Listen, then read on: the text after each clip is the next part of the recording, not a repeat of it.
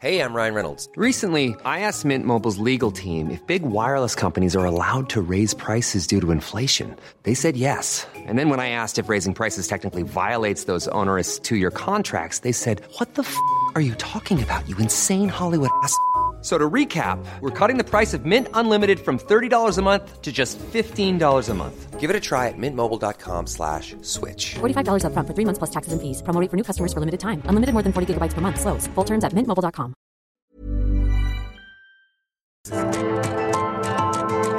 Heraldo Media Group presenta Me lo dijo Adela con Adela Micha.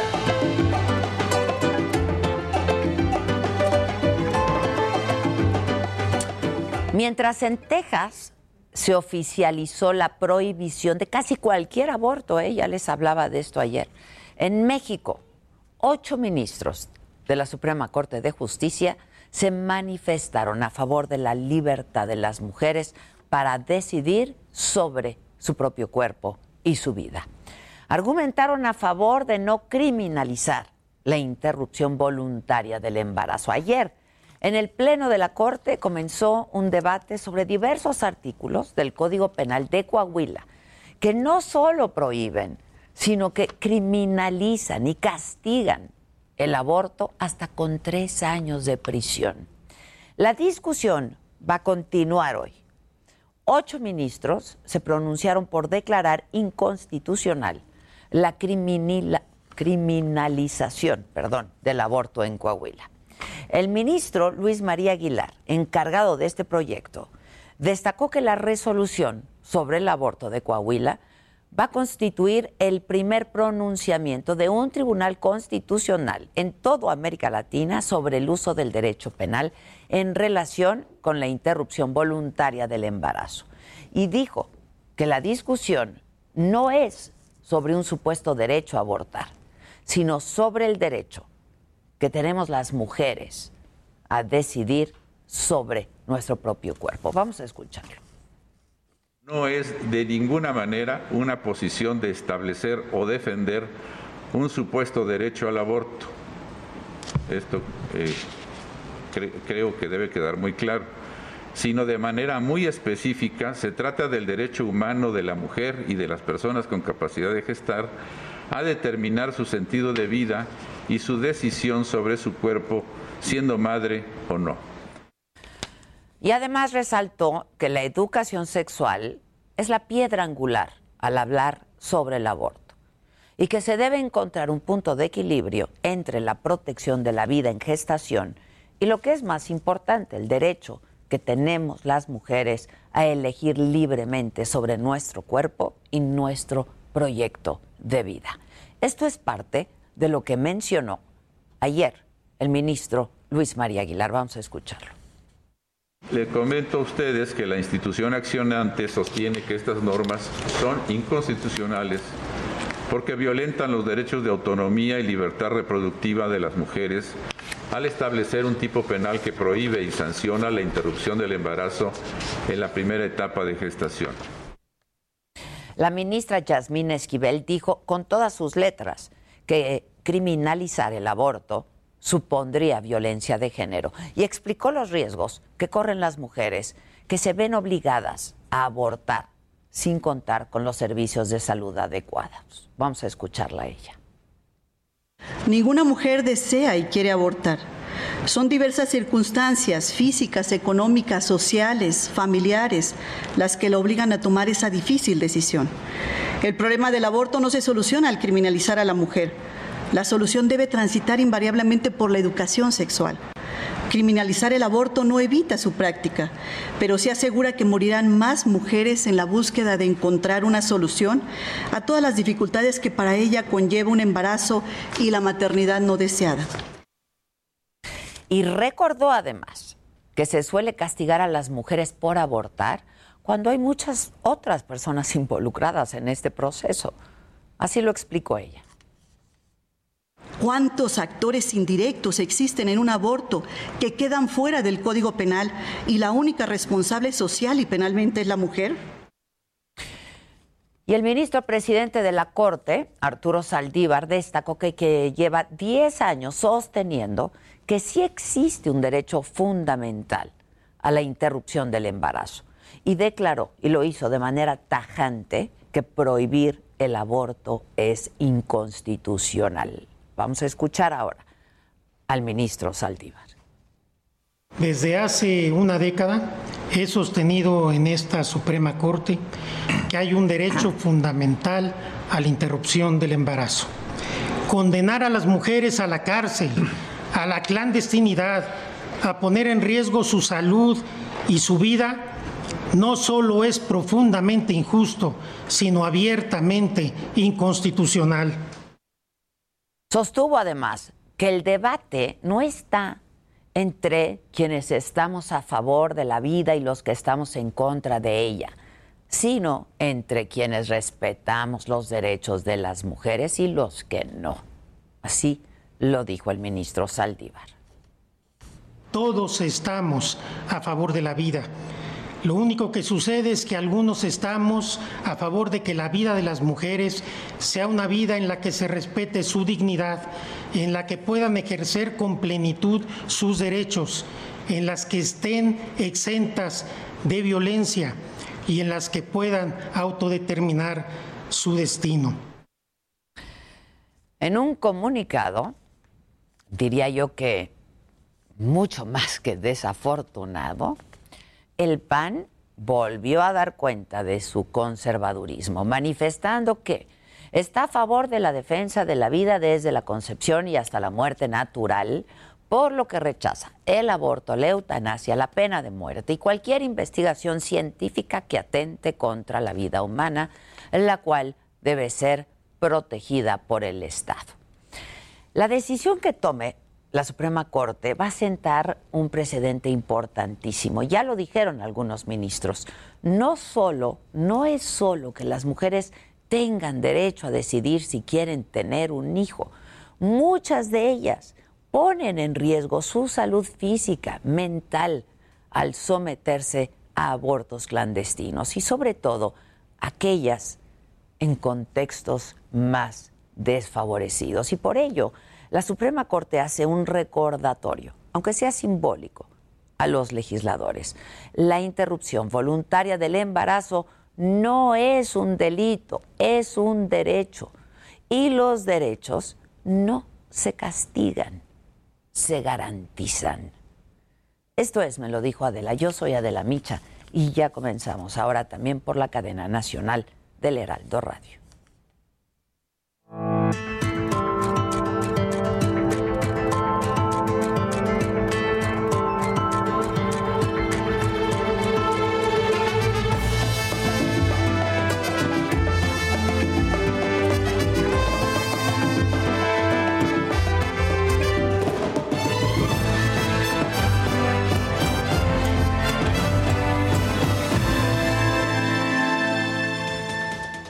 Hola, ¿qué tal? Muy buen día para todos aquellos que ahora nos sintonizan a través de la cadena nacional del Heraldo Radio.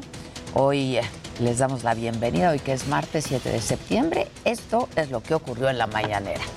Sobre este tema, la despenalización del aborto que se discute hoy en la Suprema Corte, el presidente no quiso opinar, porque dijo es un tema polémico, pero dijo que lo tienen que resolver las mujeres y el pueblo. Señaló que son temas muy controvertidos y que él no quiere alentar ninguna confrontación. Vamos a escuchar. Yo no puedo, por la investidura presidencial, exponerme a un desgaste. Entonces tengo que cuidar.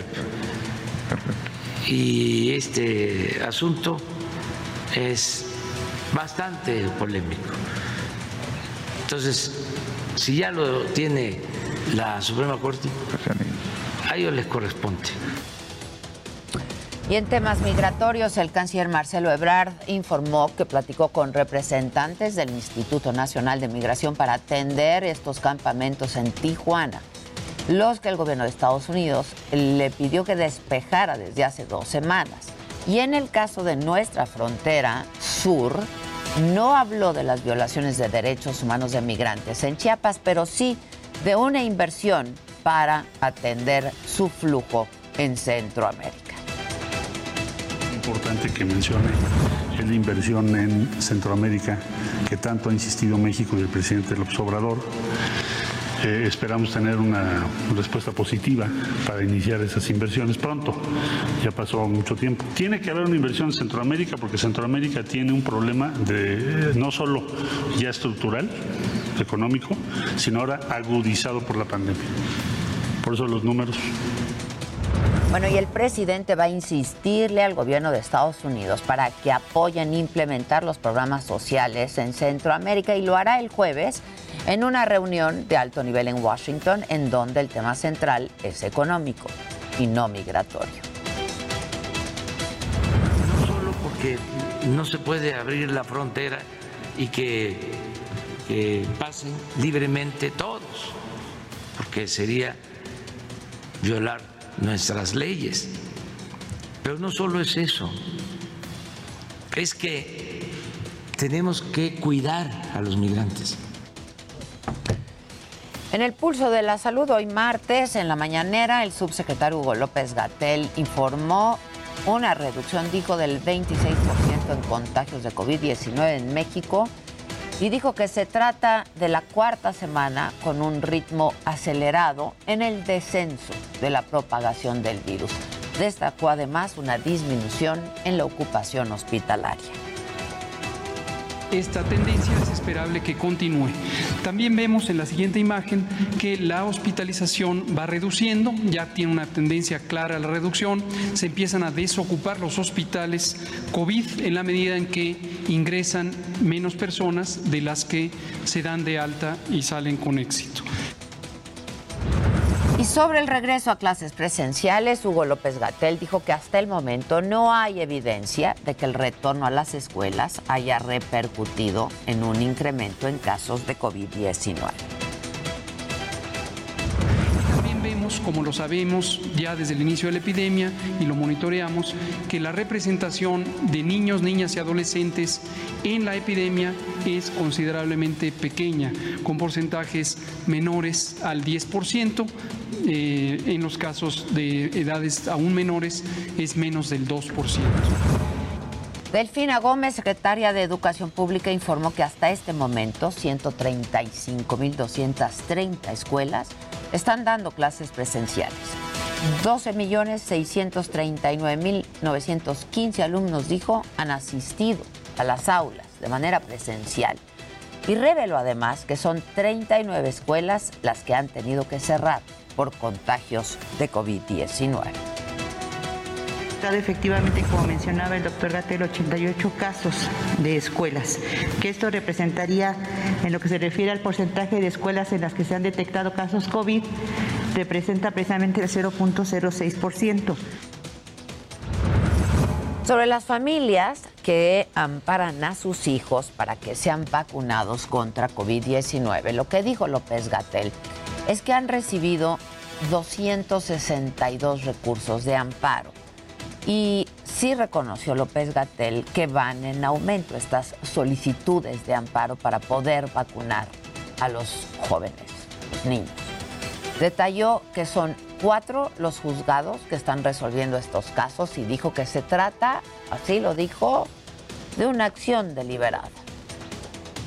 Lo que nos llama la atención cuando leemos con todo detalle los argumentos que esgrimen los jueces para soportar su sentencia es que existen elementos de confusión muy importantes de los aspectos técnicos de la salud pública.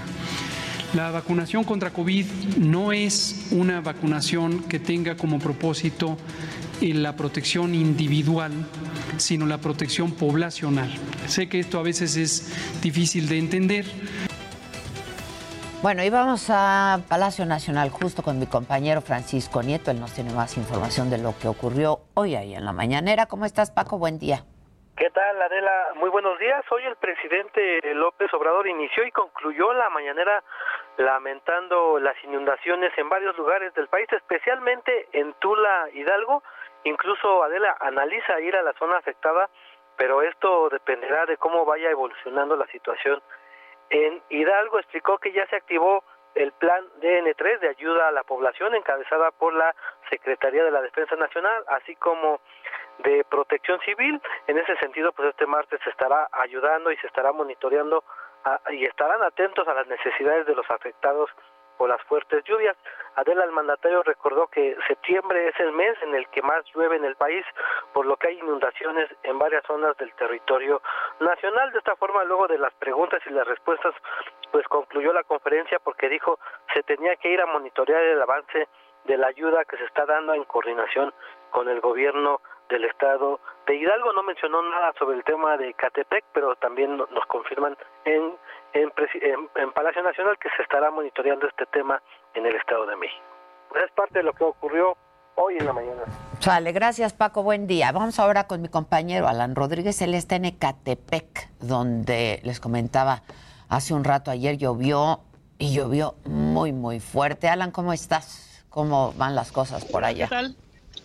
Hola, ¿qué tal Adela? Amigos, muy buenos días. Como lo mencionas, luego de la fuerte tormenta que se registró durante la tarde y la madrugada de ayer, pues zonas como la zona centro del municipio de Catepec, Estado de México, quedan completamente cubiertas de lodo. Aquí podemos observar a un costado del edificio de gobierno como personal, ya incluso de la Secretaría de la Defensa Nacional, algunos trabajadores y servidores públicos de este municipio están haciendo todo lo posible para realizar las labores de limpieza. Ahí podemos observar algunas coladeras destapadas, destapadas, perdón, personal trabajando con maquinaria, incluso con muchas palas. Son muchas las personas que están apoyando en las labores de de todos los escombros y de todo el lodo que se registró. Hemos podido acercarnos el día de hoy a esta oficina en donde pues hace unos momentos veíamos la limpieza que realizan algunas trabajadoras y es que el nivel del agua subió por lo menos 10 centímetros, causando algunas afectaciones en los conectores de limpieza. También podemos eh, observar y saber que en el estacionamiento de este espacio pues quedaron atrapados algunos carros, algunos vehículos. Por favor, con permiso los cuales pues eh, eh, a lo largo de esta mañana han sido ya alguna manera pues realizado la limpieza. También, Adela, quiero comentarte que en zonas como San Andrés, La Cañada, todavía no ha llegado el apoyo por parte del gobierno. Esta mañana estuvimos en ese punto y pudimos observar cómo muchas personas con cubetas, con escobas, han tenido que realizar la limpieza de sus domicilios y están haciendo un llamado de atención a todas las personas para que puedan de alguna manera pues eh, llegar los apoyos. También tenemos en el conocimiento que en la iglesia de San Andrés, La Cañada, se ha instalado un albergue para todas las personas que lamentablemente tuvieron que dejar sus domicilios y por esto se pide su apoyo con algunas cobijas, con algunos cobertores, también con ropa, porque hubo muchas personas que lo perdieron todo. Este es parte del panorama del reporte que tenemos aquí en la zona centro del municipio de Catepec y comentarles que también la vía Morelos se encuentra severamente afectada a la altura del Cerro Gordo. Pues terrible, ojalá que luego de ver esto las autoridades acudan a hacer lo que tienen que hacer, ¿no? Es correcto, Adela, hay un reclamo por parte de las personas, ya que todos los apoyos y todo lo que podemos observar en este punto de personas laborando de personal, pues están concentrados únicamente en esta zona y en las demás zonas aledañas a este perímetro, pero pues en zonas como San Andrés La Cañada, como la colonia Cerro Gordo, pues simple y sencillamente todavía no han llegado estos apoyos. Pues estaremos muy atentos y en contacto, si me permites, Alex. Muchas gracias. ¿eh? Continuamos al pendiente, buen día. Buen día. ¿Y de qué hay que estar pendientes también? Bueno, a las 11 de la mañana, en unos minutos, la ley de revocación de mandato va a ser discutida en la sesión del Pleno de los Diputados. Se espera una aprobación fast track. A mediodía, la Suprema Corte de Justicia continuará la discusión sobre la despenalización del aborto en Coahuila y Sinaloa. Es posible que hoy mismo se lleve a cabo la votación, así es que estaremos muy atentos. Falta que se pronuncien otros ministros, los ministros Jorge Mario Pardo, José Fernando Franco y la ministra Margarita Ríos Farjat. A la una de la tarde la empresa noruega DNB presenta ya el informe técnico ya final sobre el desplome de la línea 12 del metro para entender qué fue lo que sucedió, quiénes fueron los responsables y cómo evitar que una tragedia de esta dimensión ocurra de nuevo. Esto hoy a la una de la tarde. En el mundo hay que estar pendientes de los talibanes que ya dominan buena parte de Panjshir, la última provincia que estaba fuera de su control. Desde ayer, el ministro de Educación afgano aprobó que las mujeres tengan que estar separadas de los hombres en las universidades de ese país. Mañana comienzan los juicios en Francia por los atentados de París. ¿Se acuerdan de noviembre del 2015? Fueron varios ataques terroristas por parte de yihadistas del Estado Islámico. Dejaron 138 muertos y más de 400 heridos. De todo esto estaremos muy atentos, muy pendientes, por supuesto informándoles en cuanto se dé eh, la información y lo haremos en nuestros espacios informativos del Heraldo y por supuesto en nuestra plataforma de la saga para que estén atentos ustedes también.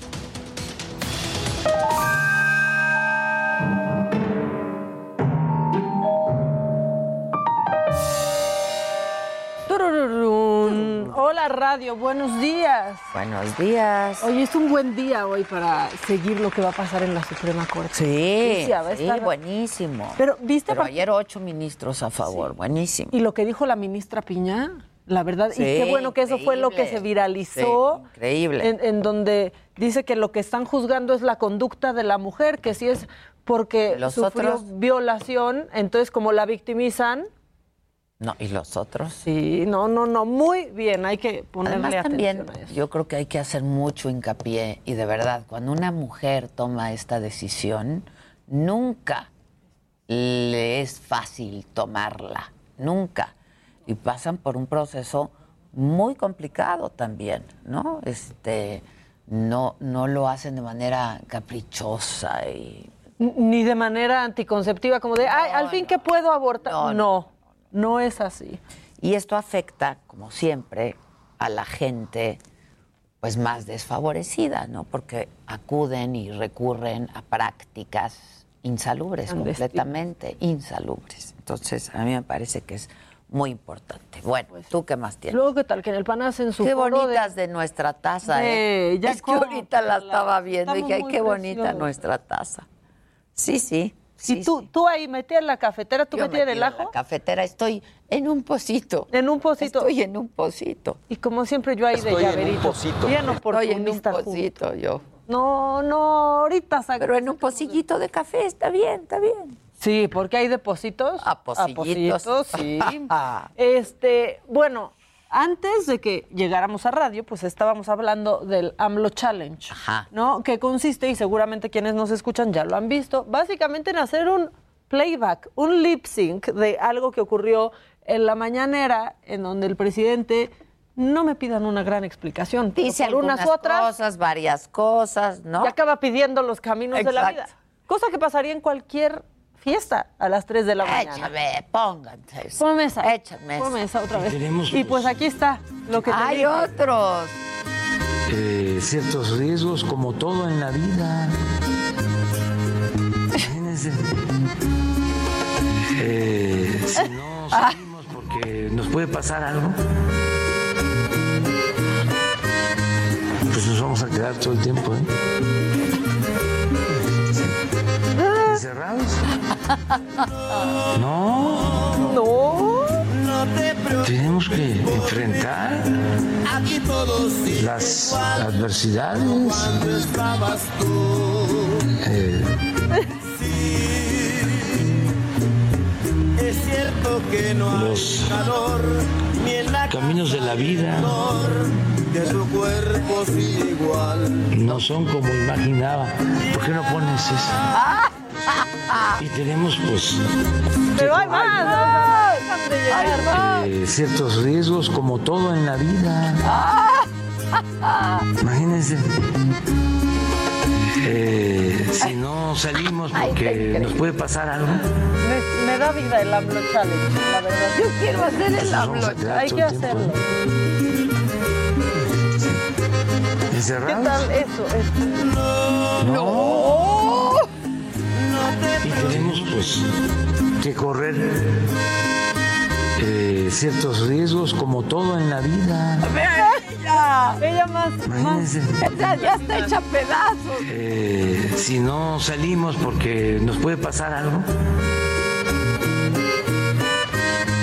pues nos vamos a quedar todo el tiempo ¿eh? Encerrados. No, ella está de verdad reflexiva. Está súper reflexiva. Tenemos que enfrentar las adversidades. Por favor, todo mundo haga el AMLO Challenge y háganos felices a todos, por favor, por favor. Es divino el AMLO Challenge. Heraldo Radio. La HCL se comparte, se ve y ahora también se escucha.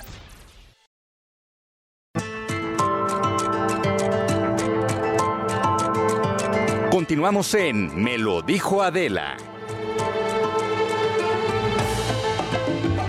Pues a mí, como siempre, me da un gusto enorme poder conversar con Luis Estrada. Él es director eh, general de SPIN y SPIN es taller de comunicación política. Y el tema, el tercer informe de gobierno. ¿Cómo estás, mi querido Luis? Hola, Adela, gracias por la invitación. verte. Igualmente. Ahorita allá en la cabina dijeron, pero qué sonrisa tiene, Luis. Ya ves cómo son. Ya ves. Pero qué bonita sonrisa tiene. Es que se te hacen aquí tus hoyos. Ah, es eso. ¿Cómo estás, Luis? Bien, muchas gracias, Adela. Gracias por la invitación. Oye, de entrada, Sí. ¿no? Una primera aproximación, tu opinión del tercer informe. A mí, si quieres, ahorita lo, lo comentamos. Claro, mira, no olvidemos que es el tercer informe, pero es el onceavo informe. Sí, claro, claro, ¿no? claro, El presidente escogió informar cada tres, cada tres meses, eh, dejando de lado el tema de que habla todos los días. Es decir, eh, eh, tenemos eh, el, el valor del informe se deprecia cuando el presidente dice lo mismo todos los días, porque el informe es recuperación de lo que dice en las conferencias, que por cierto, quienes le han seguido la pista al presidente por más tiempo saben que eso se recupera a su vez de los libros y de todo lo que ha dicho por muchos años. Ah, sin duda. El presidente lleva con el libro que acaba de escribir. ¿Ya lo leíste? No. No, pues te digo, sigo las conferencias todos los días. Exacto. Y si viste el informe, es un poco eso, ¿no? Así es. Su libro. 15 libros lleva, de su- 15 libros desde 1999. Y en los libros repite lo mismo. Entonces, pues es la misma idea. Con leer uno tienes. Pues sí, como te acuerdas de la risa en vacaciones, que veías una y Claro, veías claro, ya claro, todas, ya más o menos lo mismo, ¿no? Claro, claro. Entonces, cuando el presidente tiene esta costumbre de informar, entre comillas, que es repetir lo que dicen las conferencias, y luego en los informes dar material para que hable de eso en las eh, siguientes conferencias, pues en realidad es un ciclo que no se rompe, que eh, no hay ningún cambio, es poco eh, eficaz en términos de dar una noticia o una frase o incluso hasta una cifra o algún avance Que importante. den nota, pues, ¿no? Exacto, que sea Que noticioso. que sea noticioso. Y me parece que justo el hecho de que las conferencias de prensa hayan ido perdiendo impacto, por lo menos en las vistas que nosotros revisamos en Facebook del presidente, en fin, ¿Ha bajado? ha ido a la baja. A ver, En este momento está en el momento más bajo entre sus seguidores en Facebook, de lo que nosotros llevamos desde la primera No me digas. conferencia. Ellos dicen que lo ven millones, pero nunca han enseñado ni ratings, ni share, ni nada.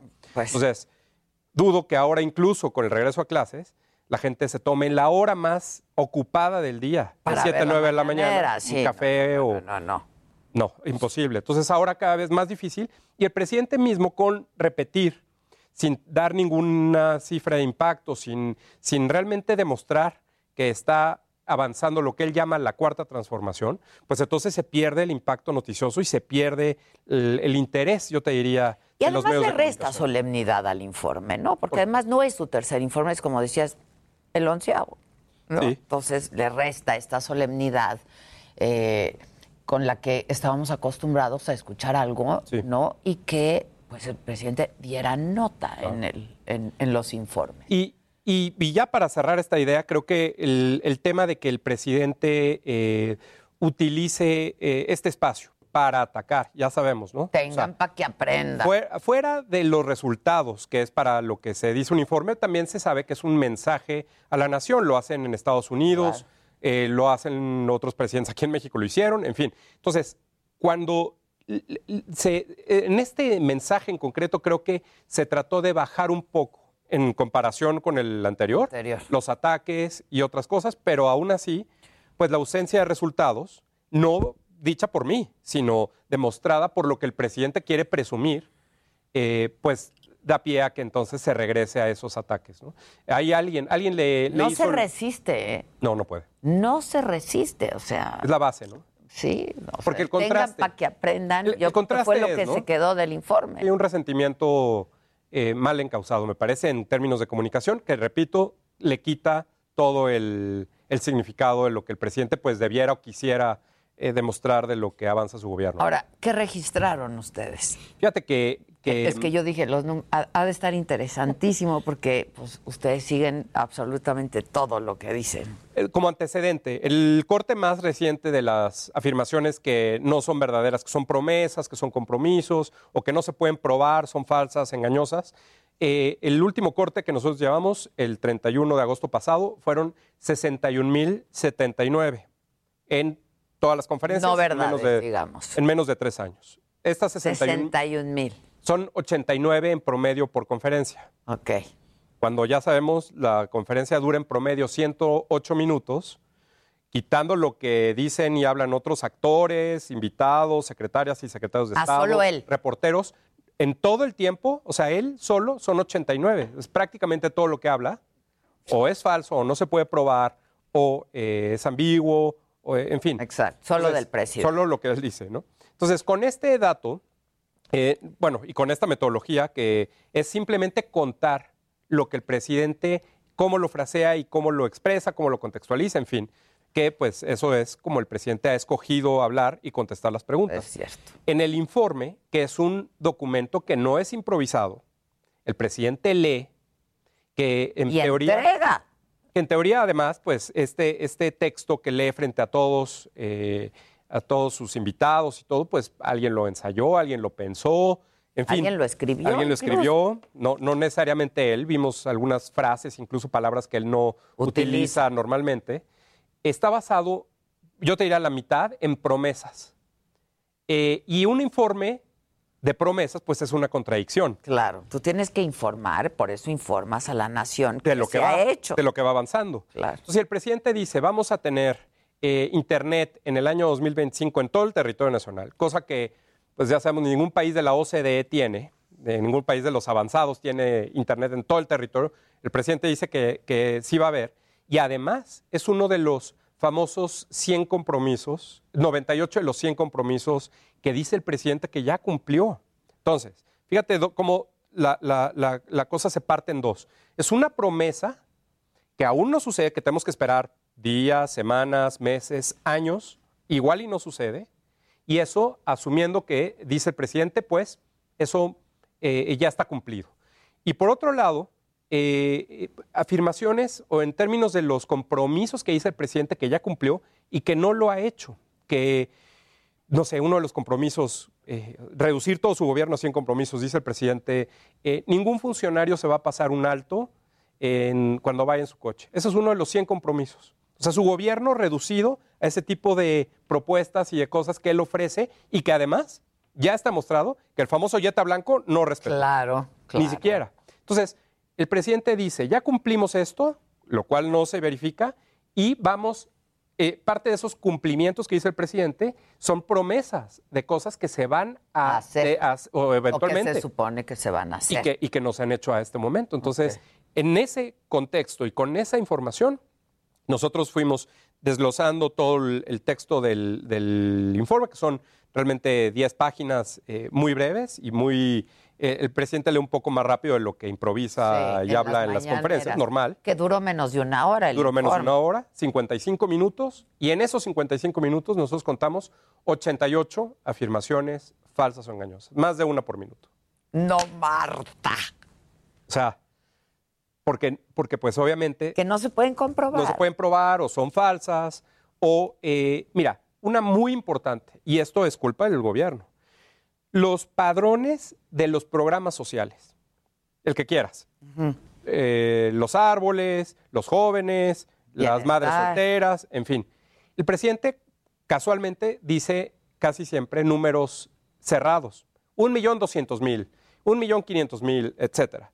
Pero diversas periodistas y perio- eh, eh, mujeres, hombres periodistas que se han metido a revisar la información en los padrones que supuestamente por ley deben estar completos y actualizados no están. Todos los beneficiados. No están. No están actualizados, no están completos. Y eso obviamente genera suspicacia respecto de las cifras del presidente en sus programas sociales, que es lo más importante. Claro. Primer caso. Él tiene otros datos. Él va a tener otros datos, pues sí. Evidentemente, pues el que, el que más le acomode.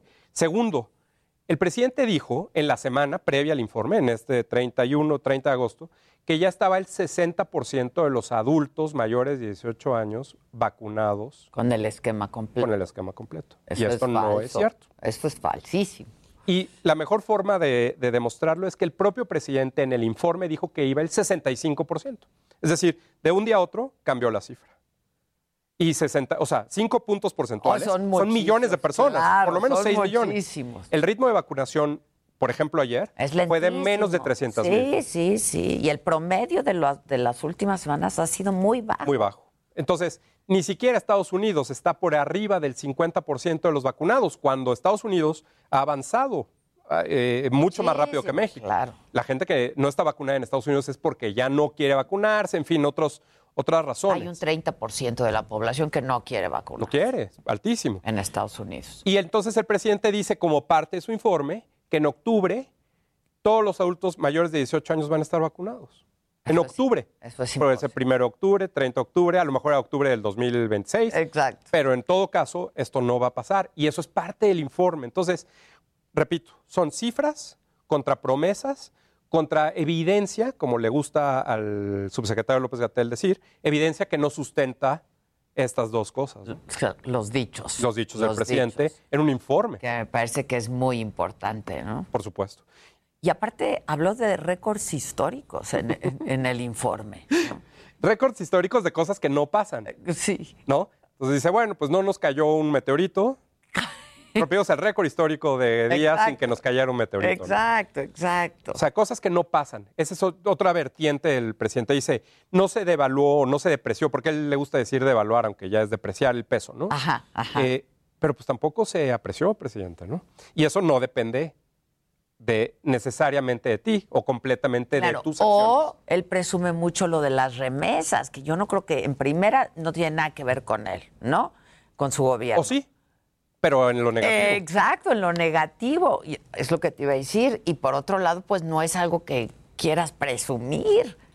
El presidente ha mencionado en las conferencias que los dos pilares que han mantenido que no se genere una crisis por la pandemia de consumo y que no haya saqueos y vandalismo, o sea, te pone el peor escenario posible y entonces como ese peor escenario No posible no sucedió, entonces eh, eso es un logro de su gobierno y de su informe. Y entonces dice, dos de- los dos pilares son, por una parte, los programas sociales, repito, que no se pueden verificar, en fin, y otro son las remesas. Entonces dice el presidente, con la llegada de las remesas y los programas sociales, nosotros estamos impulsando la economía desde abajo en un modelo que ha sido exitoso, dice el presidente, en eh, mantener el país sin, eh, dice, en paz y gobernabilidad. Lo cual, pues es otra afirmación que tendríamos que revisar. Exacto. Porque pues la violencia La no ha bajado. violencia, claro, claro. Y entonces el presidente minimiza. Lo que hacen los funcionarios de los gobiernos de la autodenominada 4T, eh, incluyendo, por ejemplo, a Claudia Sheinbaum en la Ciudad de México, el propio presidente y otros gobernadores en, en otros eh, estados, Estados. Veracruz, ahora los que, los que van a llegar, es que minimizan las crisis. Adela. En lugar de enfrentar, toda crisis es una oportunidad, todas. Y todas son una- un momento para que los gobernantes puedan demostrar que están haciendo su trabajo. Eh, si hay una inundación, como por ejemplo allá en Ecatepec, o Terrible. eh, se abre un hoyo en la tierra y se traga medio pueblo, eh, la gente no culpa a los gobernantes por los actos de la naturaleza. Lo que culpan es la rapidez y la eficacia en la respuesta de los gobernantes. Y lo que vemos es que los gobernantes, especialmente de estos gobiernos de, de Morena No y hay capacidad de respuesta. no les gusta. Eh, saben que tendrían que estar ahí y no van. Entonces, cuando minimizan la peor crisis de seguridad y el presidente repite que eh, él lo encontró ya muy alto y que esto no, eh, pues no es su responsabilidad, cuando sí es su responsabilidad, no es su culpa, pero sí es su responsabilidad, pues entonces también eh, evade una oportunidad muy importante para que el presidente pudiera demostrar que todo su plan y que toda su estrategia Está y todo lo que dijo funciona, funciona o al menos intenta y parece que no hace nada. Entonces todo concuerda con hablar muy poquito de eso y hablar mucho de, otra vez, cuestiones que no se pueden probar, obras que no están listas, la refinería, la autosuficiencia energética, el tren Maya, en fin, lo que sea, que pues siga avanzando, pero no está listo aún. Ya. ¿Qué más detectaron ustedes? Eh, yo creo que una de las, de las cosas más eh, eh, importantes es lo que, lo que el presidente ha tratado de, de especificar en términos del, del- de la recuperación económica. Entonces, tenemos ya tres temas, ¿no? Uno es la crisis de seguridad, que pues ahí está. La sanitaria. Otra, la de la pandemia, las vacunas. eh, el presidente eh, hace, un, hace una especie de, le llaman falacia de evidencia incompleta, que en inglés se llama cherry picking, que es escoger un solo dato y con ese dato generalizar todo. Ya. Entonces, por ejemplo, si tú dices, bueno, es que ayer no llovió y tú ves el aguacero en todos los, no, pero en, en la delegación Benito Juárez, en la alcaldía Benito Juárez no llovió. Y entonces, porque no llovió en Benito Juárez, no llovió Ya en no toda la ciudad. Pues Ya. no, o sea, llovió en todo lo demás. Claro. Esa, esa intención permanente del presidente de utilizar algunos datos que tienen una tendencia, pero por ahí generalizar a todo lo demás, pues es obviamente, repito, una falacia de, de argumento.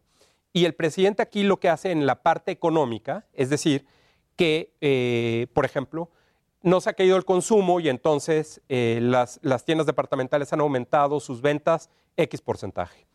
Y por eso, entonces, estamos diciendo que México va recuperándose eh, eh, de, la, de la crisis económica generada por la pandemia. Una crisis, por cierto, que afectó a todos los países y afectó a, A todo el todos mundo. los países. Aquí la cosa es ver cómo lo enfrentó cada, cada país y, cada gobierno. Y entonces el presidente, nosotros con nuestras medidas, con nuestros argumentos, lo logramos superar, pero solo presenta uno o dos datos escogidos, cuando todos los demás no están, Claro. no le dan la razón o y no él lo cree que con esos datos ya sustenta. y lo repite. Y lo repite. Lo de las tiendas departamentales es su dato favorito. Los empleos en el IMSS, que regresan a los niveles, de acuerdo con sus cifras, otra vez habría que ver si se puede verificar, regresa a los niveles que estaban previos a la pandemia, que no olvidemos, eh, pues ya venía con recesión.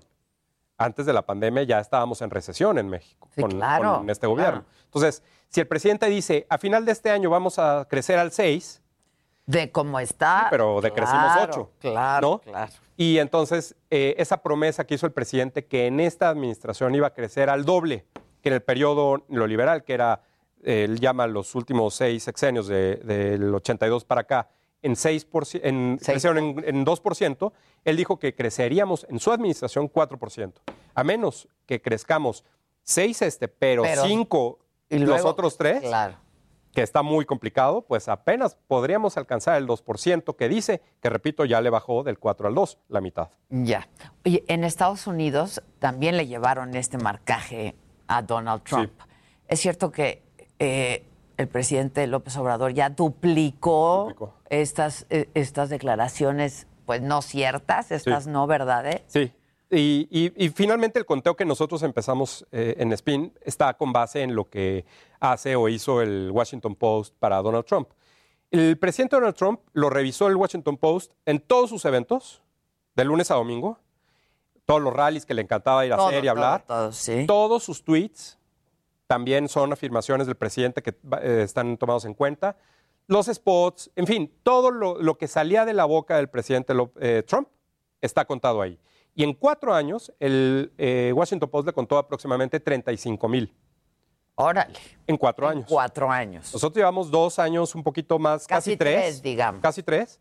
Solo en las conferencias de prensa. O sea, no, ustedes no contabilizan Twitter, et- Nada. etcétera, Ni etcétera. los spots. Solo las, las solo las mañaneras. Sí, ni los informes, nada. Y solo con eso ya duplicó. Ya lo duplicó.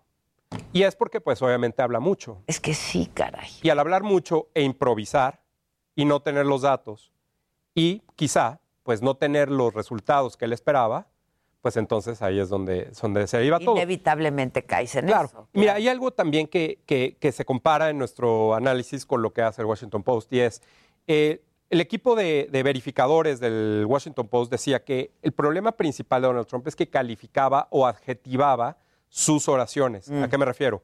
Lo que decía era, vamos a construir el muro más grande de toda la historia. Bueno, pues el más grande de toda la historia, pues no, ya hay A, B y C, este, lo tenemos que ver, en fin, cuando pone todos, nunca, siempre, ninguno, el más grande, el más pobre, en fin, cuando pones adjetivos calificativos, tu afirmación casi, Casi seguramente siempre va a caer en la no verdad. Y el presidente López Obrador tiende mucho a hacer eso Pues también. los récords históricos. Por supuesto. No, ahí están.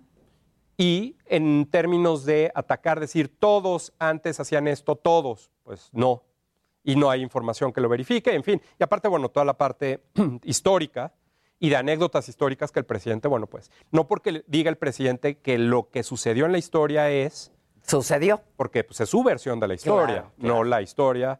Eh, y Claro. entonces hay mucho, mucha información que no se ¿Cuáles puede son? ah, Y también, bueno, ¿qué llevan contabilizado? Las frases más usadas, las palabras más usadas. Sí, ya sabemos, ¿no? La- las frases más, la- las palabras más utilizadas son pueblo, ¿no? Un promedio de casi 10 por conferencia. Por conferencia. Eh, neoliberales, que en este caso ahora ha cambiado a conservadores, que ahora pues utilizará felizmente con el- todo lo que ha sucedido con el. PAN.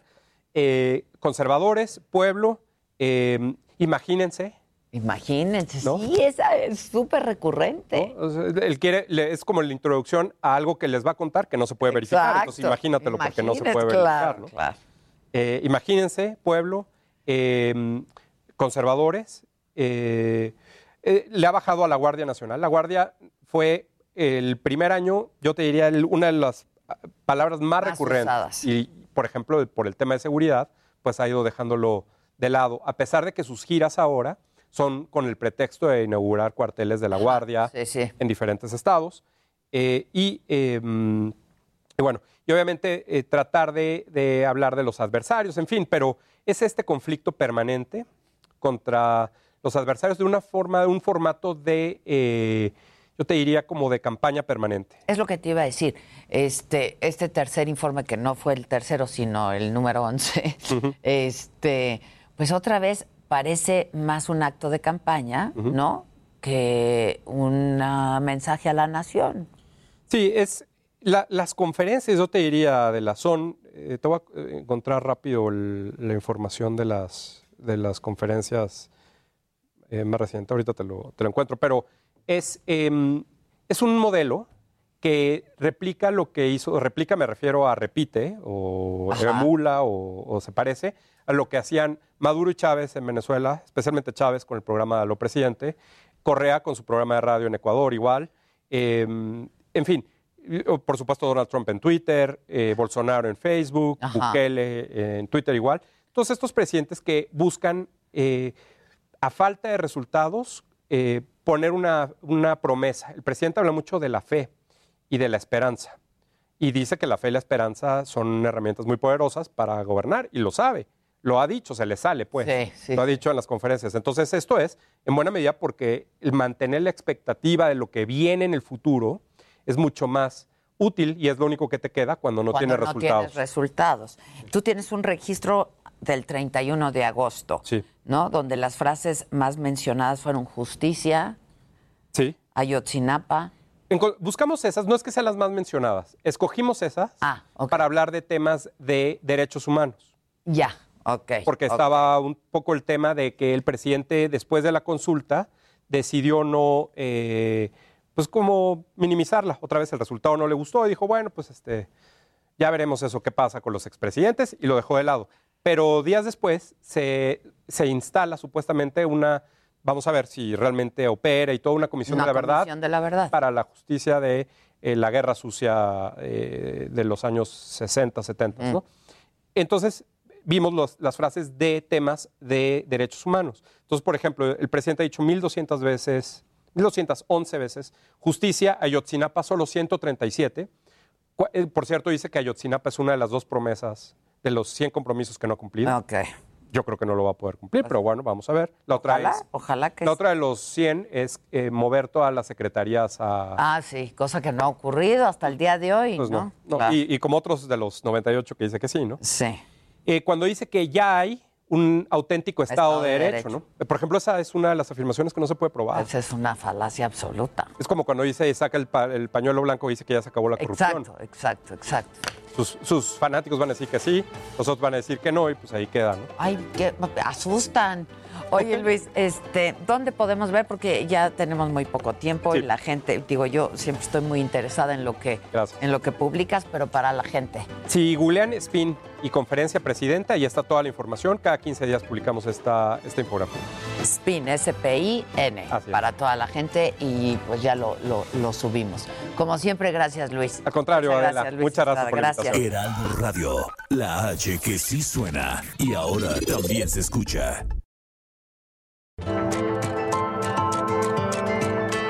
Continuamos en Me lo dijo Adela.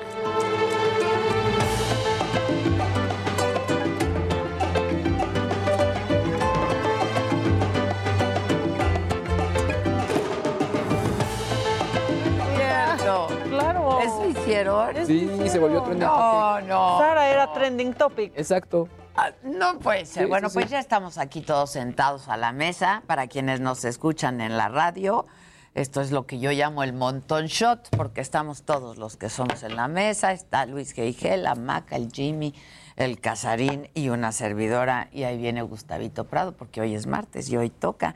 Y nos tiene una invitada muy especial que nos va a hacer pues un performance, ¿no? ¿Ya está lista? Cuando me digan, vamos con ella.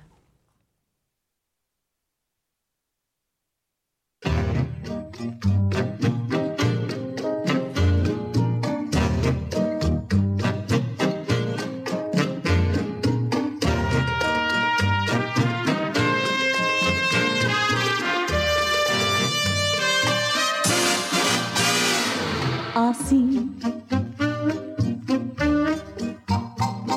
así, así, así, así, así, me gusta. Así, así, así. Así, así, así.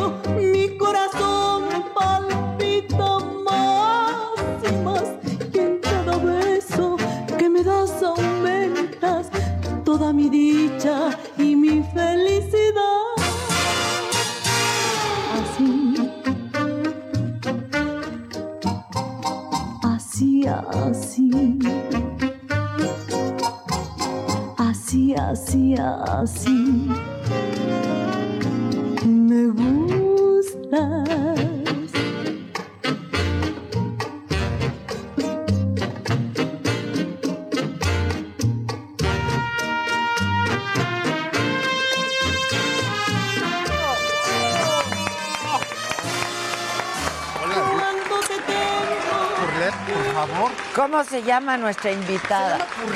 Purlet. Perlet. Perlet. Hola. Hola. Atleta de la micha. Qué bonita de tus guantes. Pues ahorita como es Mucha piedra. matutino, Mucha piedra. Hasta ahí. Burlet dijo hasta, Hasta ahí. Entonces, básicamente, ella es la exponente, ella viene de Monterrey. Y ella es la exponente de un movimiento nuevo, totalmente inusitado, que es el revivir todo el espectáculo del burlesque, de poder bailar con toda la sensualidad, con toda la exoticidad, pero en una manera muy diferente a como fue en su tiempo. Porque resulta que esto, el público que realmente viene a ver todos estos espectáculos, es un público queer, es un público femenino, es un público que está totalmente desprovisto de morbo. Y pues básicamente son nuevas formas de ver la sexualidad femenina en el siglo XXI, ¿a poco no? Sí, eh, de hecho, pues actualmente la mayoría de las productoras de este tipo de shows son mujeres o gente LGBT y entonces esto cambia mucho pues las narrativas que se presentan, eh, las, los tipos de cuerpos que se están presentando, entonces es algo pues es un revivir, pero es algo completamente nuevo en un contexto distinto, ¿no? 2021. Claro. históricamente distinto. Totalmente Ah, distinto. Totalmente distinto. Yo siempre cuando en la oficina ponen este música de que de los setentas y eso, yo sé así, espérate, espérate, no, no, no, yo, o sea, yo estuve ahí, no estuvo tan padre. o sea, ponme a- para mí ponme a Caliuchis, a mí no me estén llevando al pasado, pero resulta que particularmente una de las cosas que están viendo son los cuarentas. Los 50, fueron los 70. Entonces todo eso lo están Y con reviviendo. mucha nostalgia, ¿no? Hay- pero con una un nostalgia, pero es un cuerpo totalmente diferente. Y precisamente se han estado presentando aquí enfrente de la estación. Ya ves que te cruzas Ah, y el está en un casino. Ah, y entonces ahí en el casino ¿Qué casino? ¿Play City o así? es un casino. O dice casino, ¿no? Casino Live. Casino Live. Ok. Entonces Estamos resulta bailando. que ahí están bailando. Llevan dos semanas, ¿no? Cuéntanos. Sí, este, estoy bailando con Delirio Tropical en el casino que está aquí enfrente, Casino Live. Y pues básicamente es un show que está inspirado en el cine de ficheras y en las rumberas y todo esto. Entonces es cabaret, burlesque, striptease, todo esto, pero desde una perspectiva como pues nueva, ¿no? ¿Cuántos son ustedes? ¿Cuántas? oh, Somos como nueve performers, pero el show completo son como 20 números aproximadamente. con 20, con 20 de ustedes, o sea, 20 personas diferentes. Nueve personas, pero Haciendo hay personas 20 con solos, hay personas con grupales, hay gente eh, haciendo como un poco de comedia, así como, ajá, un poco de comedia, gente cantando, gente bailando, entonces son como muchos talentos en un tipo show medio de variedades. Ok. Eso es lo que se- a mí se me hace súper interesante porque la gente pues joven no conocemos, no conocimos esto, ¿no? Entonces es como un giro fresco, pero con algo de la nostalgia de lo vintage. Claro, yo ahorita la vi dije María Victoria. Exacto. Claro. Sí, y claro. le dije Sí, María sí, sí, Victoria. sí. Hay un momento del show en el que están reviviendo así como a Rosa Carmina, como los grandes momentos del Tropicana. Hay una muchacha que sale, se han de acordar todos, en la de Batman sale Poison Ivy y es un gorila. Pero eso lo tomaron de Marlene Dietrich en una película que será de los piernas, 30. ¿no? Las piernas más famosas de la historia, Entonces claro. también sale de gorila. Y en el show sale una muchacha en un traje de gorila, totalmente sorprendente cómo se lo quita, baila, habla de los derechos animales, pero de hecho inclusive tienen como coros, o sea, hay gente que baila al frente, pero hay gente que todos los demás le hacen coro en ese momento. Hay eh, números cómicos, hay números que están viendo todo lo que sería el striptease así típico de las grandes plumas que te van tapando, pero precisamente como es striptease, es pela y provoca. Claro, claro. Entonces se van quitando, pero no enseñan nada. Y entonces es un espectáculo totalmente familiar. O sea, de verdad es un espectáculo sano, inocente, familiar. Y conocen. Y conocen todo ese mundo del pasado. Por cierto, hay, en, en Instagram hay que seguir a las ficheras, ¿no? A mí me Precisamente, encanta, me precisamente encanta. las ficheras. Las De hecho, ficheras. Esto tiene que ver precisamente con esto de ficheras. Estamos viendo Ahí está, ahí imágenes tuyas. Esto es en el casino. Sí. Ya sin el vestido, dices tú. Ya. Nunca llegan al integral, siempre es kinky. Exacto, exacto. Ahí ya te quitaste el vestido que traes ahora, ¿no? Y se queda pues en un bikini. Está padrísimo. Y con su- está padrísimo. Y con sus medias altas, sus taconzotes. Qué bonita época. Ahora todo ya es el tenis. Pero el precisamente tenis. Nos, nos enseña la posibilidad de lo sexy. Es que es lo de la sensual, belleza, de lo, lo sexual. sensual, Y Purlet, una cosa que tiene impresionante es que viene desde Monterrey a hacer estos shows, pero aparte ella es una súper estrella de todo lo que sería los balls, el voguing, todo esto que viene de los años 70 en Nueva York, que los, así que los afroamericanos se juntaban para hacer distintas representaciones y luego bailan así el tatarará, tarará, tararata. Entonces ella ha ganado los tres últimos encuentros nacionales, ¿no? Sí, em, pues sí, en el ballroom hay como muchas categorías y son estos espacios como de celebración, como de toda la disidencia sexual y como de la libertad y así. Y hay una categoría que es la que yo camino, que es eh, sex siren, que es como esta, como encarnar sensualidad sin siquiera bailar, así como el, una mirada, ¿no? Ah, ok. Un- un- Es- una pequeña caricia, ese tipo de cosas. Entonces, para mí se conectan muchísimo este, el sex siren y el burlesque, porque pues es como esta sutileza y este el arte de ocultar y mostrar sin mostrar demasiado. Exacto. Y eso es bien padre, porque sí, una mirada, uy, uy. Sí, más que algo obvio. Claro. No, Pero en eso, en el show, ven al público, lo retan con es la que mirada. no hay cuarta pared, No, ni no, en no. el cabaret, ni en el burlesque, Claro. ni, en el, ni en el ballroom. Entonces queremos eh, pues entablar un diálogo o contar una historia a través del striptease y no nomás que sea como, ay, bailo padre ya, ¿no? Sino realmente conectar con la gente, que la gente se haga preguntas, que se confronte, que se la pase bien, que, no sé, que se pregunte, ay, yo también soy sexy, ¿no? Claro. Porque yo siempre digo, o sea, cuando yo hago un show, sí, quiero que la gente me vea, soy súper hot y así, pero para mí lo más importante es que la gente diga, también soy hot, me está, me está viendo cuando baila. Claro, Ay, soy ajá. hot. Y te enseña precisamente así a hacerlo en el boudoir. ¿No? Lo puedes hacer tú también en tu recámara. ¿no? Claro, Entonces tú lo también ensayas ahí, claro. En el espejo ahí. jacarandoso. ¿Y Sí. cómo se, se mueve la chicha, Gustavo? Ya le sabe, ya le Ya le ¿Ya sabe. le, ya le diste clases por LED? Porque yo sé que también das clases de Sí, sí, doy. todo esto. Sí, precisamente das clases de todo lo que sería la técnica, ¿no? Ajá. La técnica del burlesque clásico y también del neoburlesque, como cosas más satíricas, cómicas, ese tipo de giro. Eh, en el 2020, la verdad, yo dije, no, ya se me acabó la carrera, ya mejor me, no sé, me dedico a algo godín, pero no. pasteles. Lo que- pasteles. No, soy Pues mala para soy mala para hacer pasteles. hacer galletitas y gelatinas, gelatinas. Pero fíjate que lo que hice fue crear un workshop eh, que se llama Showgirl Virtual, que básicamente te enseña todo, la historia, los movimientos eh, clásicos, cómo tener como un poco más de confianza contigo y con tu sensualidad. Y tuve clientes de Europa, de Canadá, de Estados Unidos, de todas partes de México, y me encantó la experiencia. Pues claro. Oye, ¿no estás en OnlyFans? No. Deberías. ¿No? Sí, El- el- porque además ahora que ya no va a ser sexual. algo que mencionaban que-.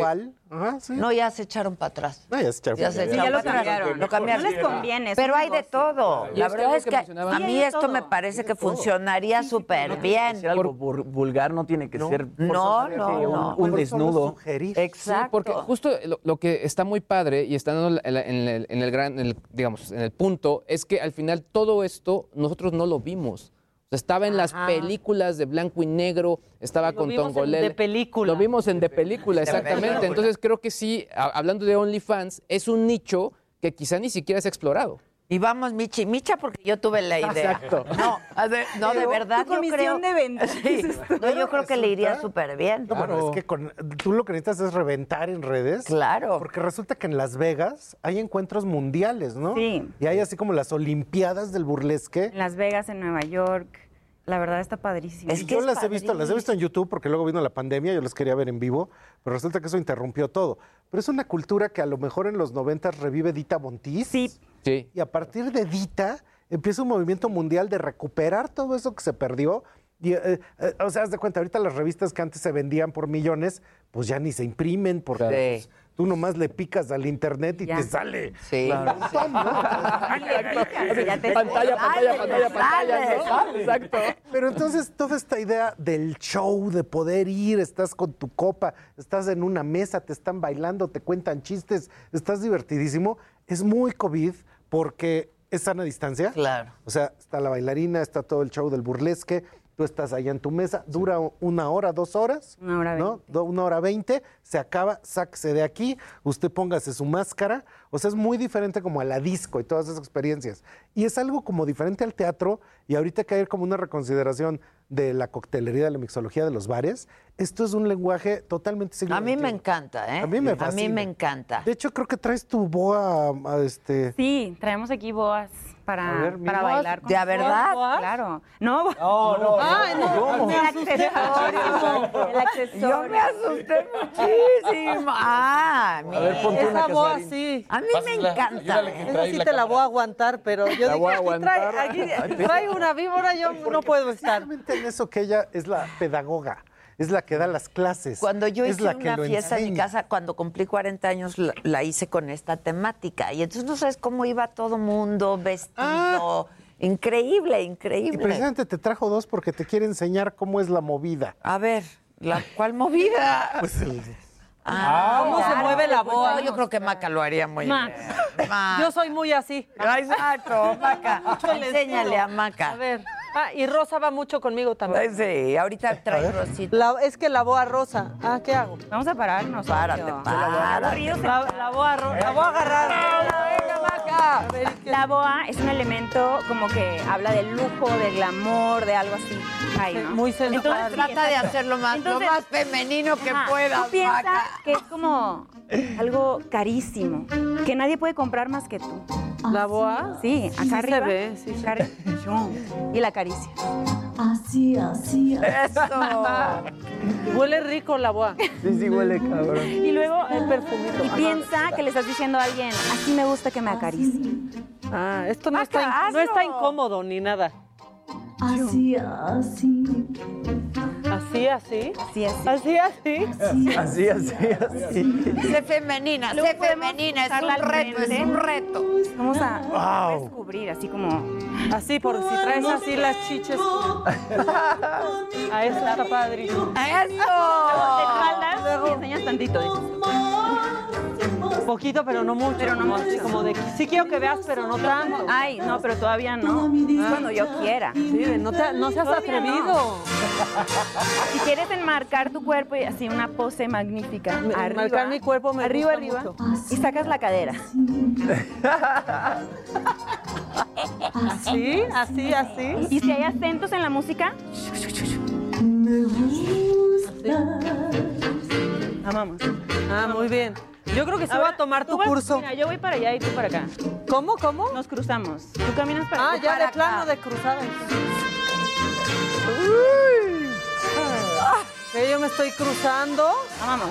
con la señorita. Unas caderas circulares. Circulares. Ah, cadera, Ay, muy bien cadera, mira.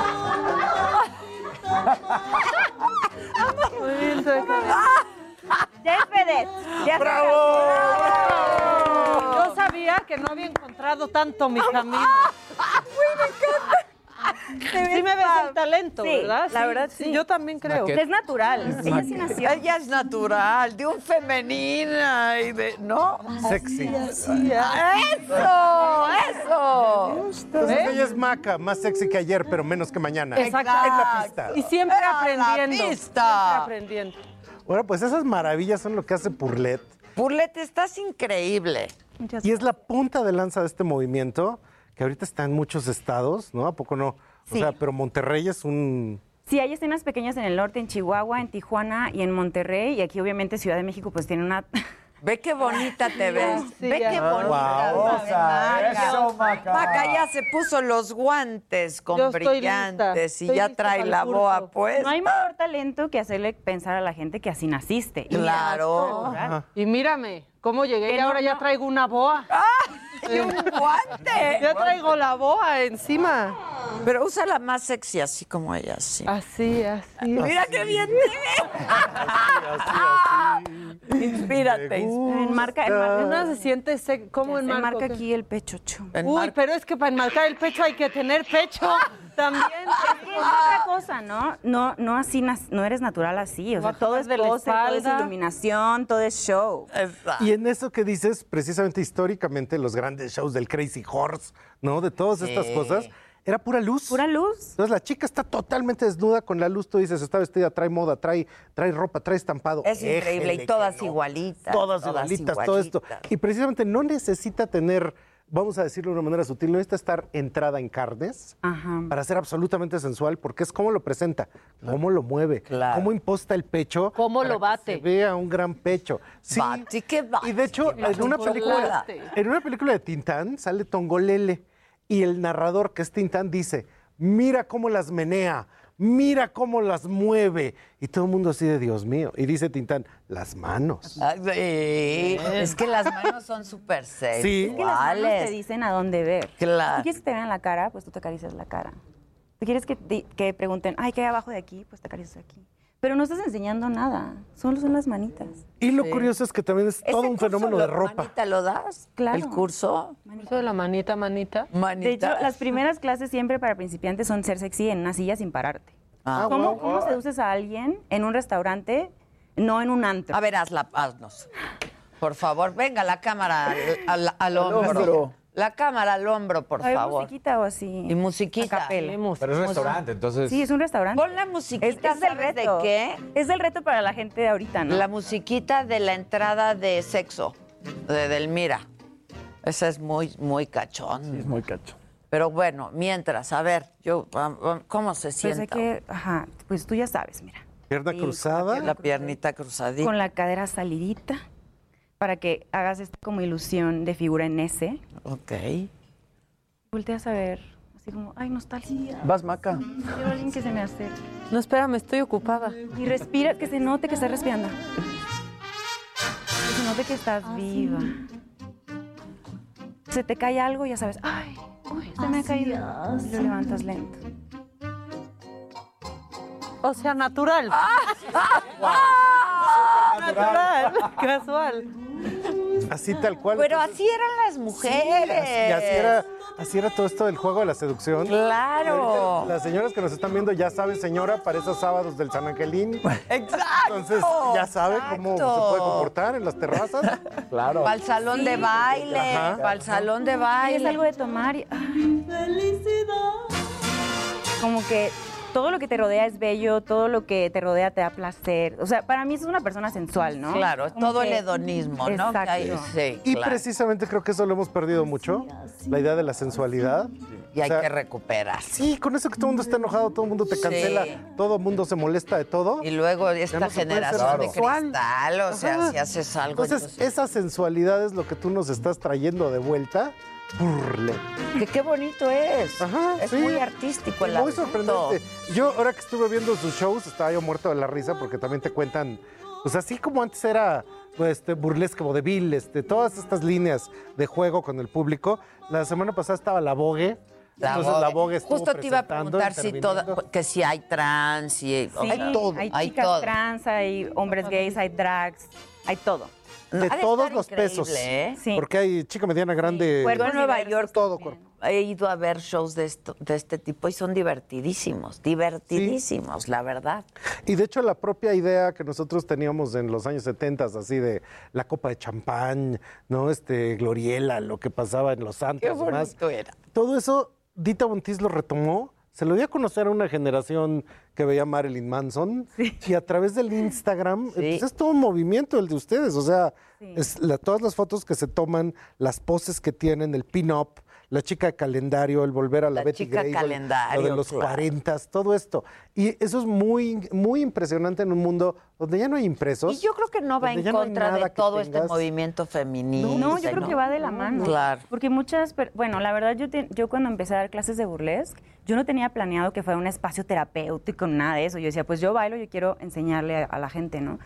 Y pero constantemente me decían de que las chavas que iban, de que es que me siento mucho mejor, me siento súper a gusto. Más segura, claro. Entonces, pues me di cuenta que aunque yo no quisiera esa responsabilidad, porque es una responsabilidad, la verdad es que sí, eh, sí puede ser terapéutico, ¿no? Bailar burlesque este, y también como repensar la sensualidad desde tus propios términos, no desde le quiero agradar a alguien. Claro, Está perfecto claro. si le quieres bailar a alguien, ¿eh? yo no tengo nada en contra de eso.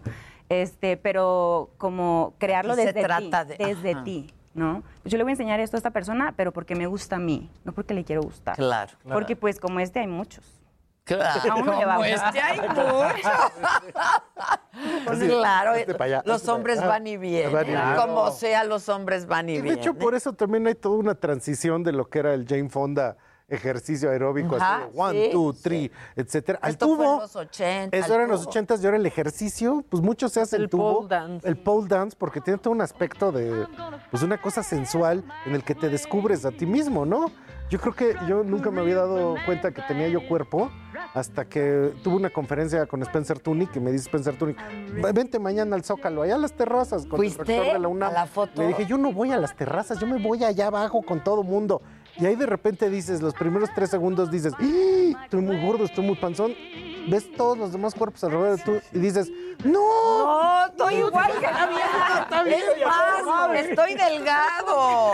Claro. Pero Es que ese es el descubres tu chiste, cuerpo, descubres Claro. tu cuerpo, Que sí. no importa si tienes, si tienes la llantita, si ti- no Claro. tienes. sí, claro, Pues claro. Igual descubres puede que te ser puedes muy mover, sensual. Que puedes enseñar y que puedes teasing. Exacto. Eso es una maravilla. Es una ¿no? maravilla. Lástima que ya no hay calendarios. Lástima que ya no Pero hay. OnlyFans, entiendan. Pero al OnlyFans le falta esa cosa que Sí, tenías tu, tu mm, póster, el- lo guardabas Pero debajo cae la cama. lana, Pero deja el romanticismo. exacto.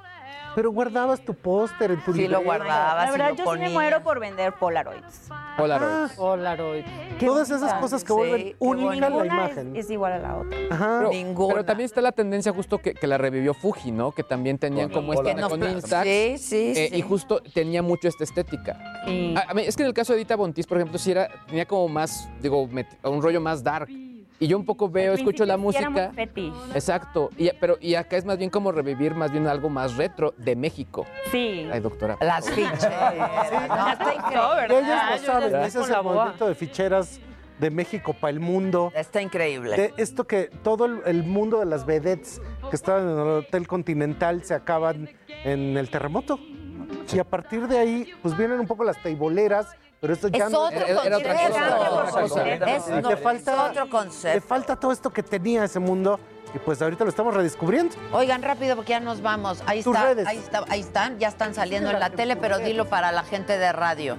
Eh, síganme en arroba purlet en Instagram y pues nada, vayan a verme bailar en Delirio Tropical el próximo 18 de septiembre. 18 de Heraldo Radio. La HCL se comparte, se ve y ahora también se escucha.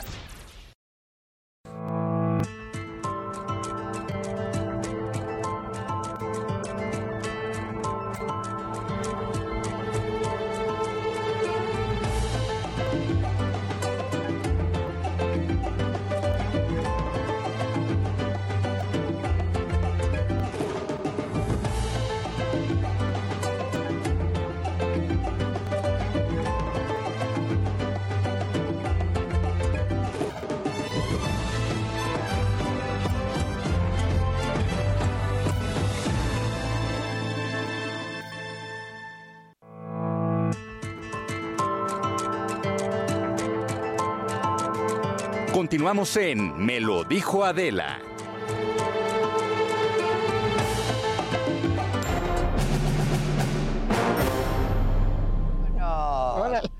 Y legal. Como siempre, a mí me da muchísimo gusto saludar a Claudia Aguilar para tratar, pues cada martes un tema distinto y siempre hay tema. Siempre hay tema, siempre hay tema. Abogada, la reina de los amparos le decimos aquí. ¿Cómo a estás, Cla- mi bueno, no le decimos aquí, está reconocida. dicen. ¿No?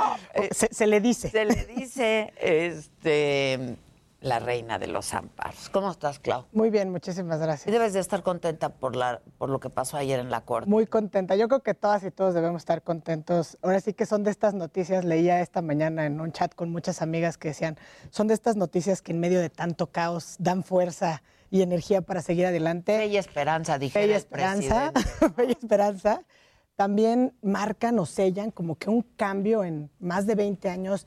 No me gusta decir la palabra lucha, porque pues eso sí que de luchar por los derechos, pero sí de activismo desde las organizaciones feministas, desde el feminismo, de todas partes, del trabajo de calle y también trabajo, eh, obviamente, por muchas organizaciones que han abanderado estos casos, también a nivel político y a nivel, digamos, de discusiones que están cambiando, ¿no? O sea, ¿qué pasó ayer en la Corte? Y las escuchaba hace unos instantes, ¿no? En, la introducción del programa. Es muy, muy importante porque la importancia de la discusión de ayer, yo creo que estriba en muchos, en muchos planos y va a irradiar o va a implementarse o va a ser reflejada en muchos planos.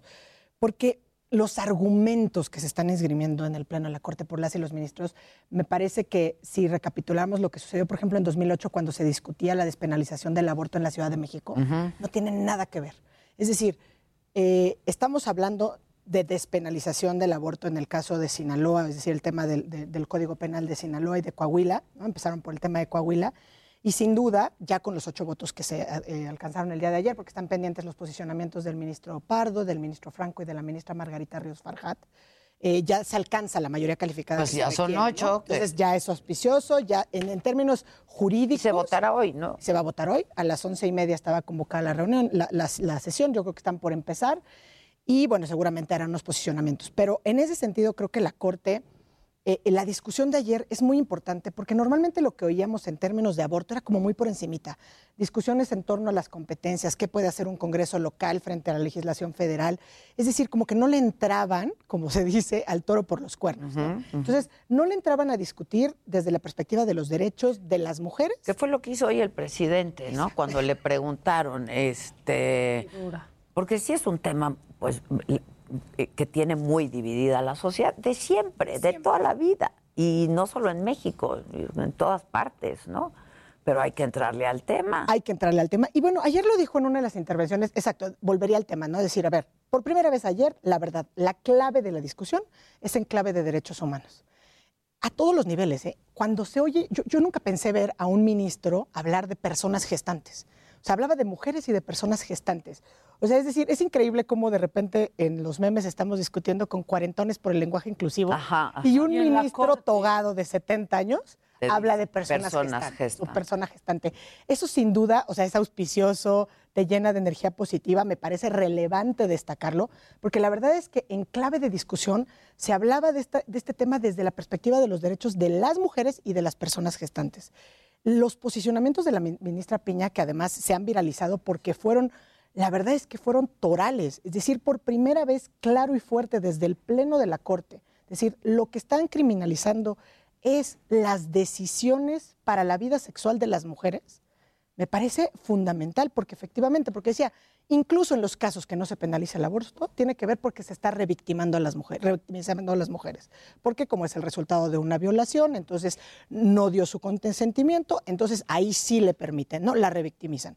Pero si es una cuestión con consentimiento en el, u- en el ejercicio de su capacidad de decidir para el ejercicio de su plenitud sexual, si así lo quiere ver, entonces se le castiga, ¿no? O sea, decía, decía la ministra Pina, se- lo que estamos castigando es la conducta sexual de las mujeres.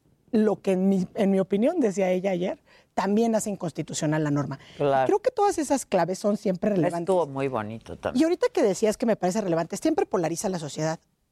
Una de las frases que también dijo la ministra Piña ayer es de estas que a los que se autodenominan provida, porque también el ministro presidente, como lo dijo ayer en su intervención, ¿no? él lleva más de 10 años haciendo valer este tema desde la perspectiva de los derechos humanos. Ha habido proyectos que incluso en su momento ha presentado él y que no alcanzaron una mayoría para, para hablar de que se trata de un tema de discriminación, de un tema de tratar desigual a las mujeres, de un tema de imponerles un proyecto de vida, de tratarlas como un medio y no como un fin. O sea, todo esto lo dijo. Pero muchas veces ayer me quedé decir, ¿qué le dices a un pro vida? ¿no? Él decía, nadie está en contra de la vida. Pero la ministra Piña lo dijo muy bien, porque dijo, es válido creer que el feto, el embrión, el cigoto, usó todas las descripciones, Ajá, digamos, sí, sí. desde la perspectiva biológica, es una persona desde el momento de la concepción. Dijo, pero esta es una creencia personal que no puede informar una política de Estado. Me parece que ese cambio en la discusión, ese giro... Que es absolutamente cierto. Absolutamente O cierto. sea, Pero ¿cuándo lo hubiéramos pensado? O sea, ya el solo hecho de Sí, tener no, ocho no. ministros, ocho posicionamientos. claro? Fue tan claro, porque además, a mí el proyecto que presenta el ministro Luis María Aguilar, porque eso siempre pasa en la discusión, ¿no? Votan a favor, pero todos tienen matices y cosas que van haciendo. Básicamente el tema en, digamos, de todos ha sido el poner una temporalidad o no, porque el proyecto habla de breve término. Eh, una cuestión que también el ministro Lainez le decía ayer al ministro ponente eh, es, a mí no me gustaría esta obligación de acompañar a las mujeres, porque muchas veces con el pretexto de darle acompañamiento o darles información, lo que hacen pues es Presionar. presionarte para evitar que tomes la decisión en ejercicio de tu libertad. claro. Y vas con el cura y vas con Vas el con el cura y el juez y el Ministerio Público y te niegan. Digo, aquí hemos tenido casos sonados con nombres y Sí, apellidos, claro, incluso productos de violación emblemáticos. Niñas que- niñas de incluso 13 años violadas por un tío. Paulina, Paul- el caso de Paulina, Paulina, que es un- que, que- que es una tragedia, ¿no? los una tragedia. Y entonces lo que pasó ayer en ese sentido es increíble porque todas y todos los ministros que se posicionaron, en todas sus intervenciones hablaron ya en esta clave de derechos humanos que me parece relevante. Se dejó sobre la mesa el tema de no estigmatizar a las mujeres, ¿no? Por una decisión que toman para el libre desarrollo desde la perspectiva de nuestro plano personal, del de- libre desarrollo de la personalidad. Y en ese sentido creo que es de muy importante y que tenemos todas y todos que reconocer el importante liderazgo, por ejemplo, que organizaciones como Gire o como eh, el Instituto Simón de Beauvoir y muchas feministas han tenido porque acompañan estos litigios desde un inicio. Esto también, cuando la pregunta más importante y que seguramente eh, estarán pensando es qué sigue, ¿no? Porque siempre en términos jurídicos, bueno, es, ya lo dijo la Corte, pero ¿y luego? ¿O por qué si ya lo dijo la Corte seguimos haciendo? Creo que aquí hay un mensaje muy importante. Efectivamente, nada más se va a resolver, digamos, por el tema De- jurídicamente del Código Penal del Estado de Coahuila, ¿no? Y posteriormente Sinaloa. Sinaloa y Entonces, Coahuila. y Coahuila. Y se declarará inconstitucional el Código Penal por ese tipo que... Pero es un precedente Es un importantísimo. Acabas de dar la palabra acaba, el Claro. precedente. Entonces, primero, en esas legislaturas tienen la obligación de adecuar y modificar el Código Penal para hacer cu- cumplir a lo que resolvió la Corte y eh, eliminar el tipo penal o como quede al final del día la resolución en los términos que establezca, pero efectivamente no puede estar incluida esta eh, penalización del aborto voluntario. Y por otro lado está el precedente, que es como tú dices. Y este precedente que sí ya manda un mensaje, porque es vinculante para las personas juzgadoras inferiores, ¿no? es decir, para jueces y magistrados, juezas y magistradas, para que al momento de resolver los casos lo hagan aplicando este precedente sin necesidad y sin poder apartarse de los razonamientos y los argumentos de lo que ya dijo la Corte.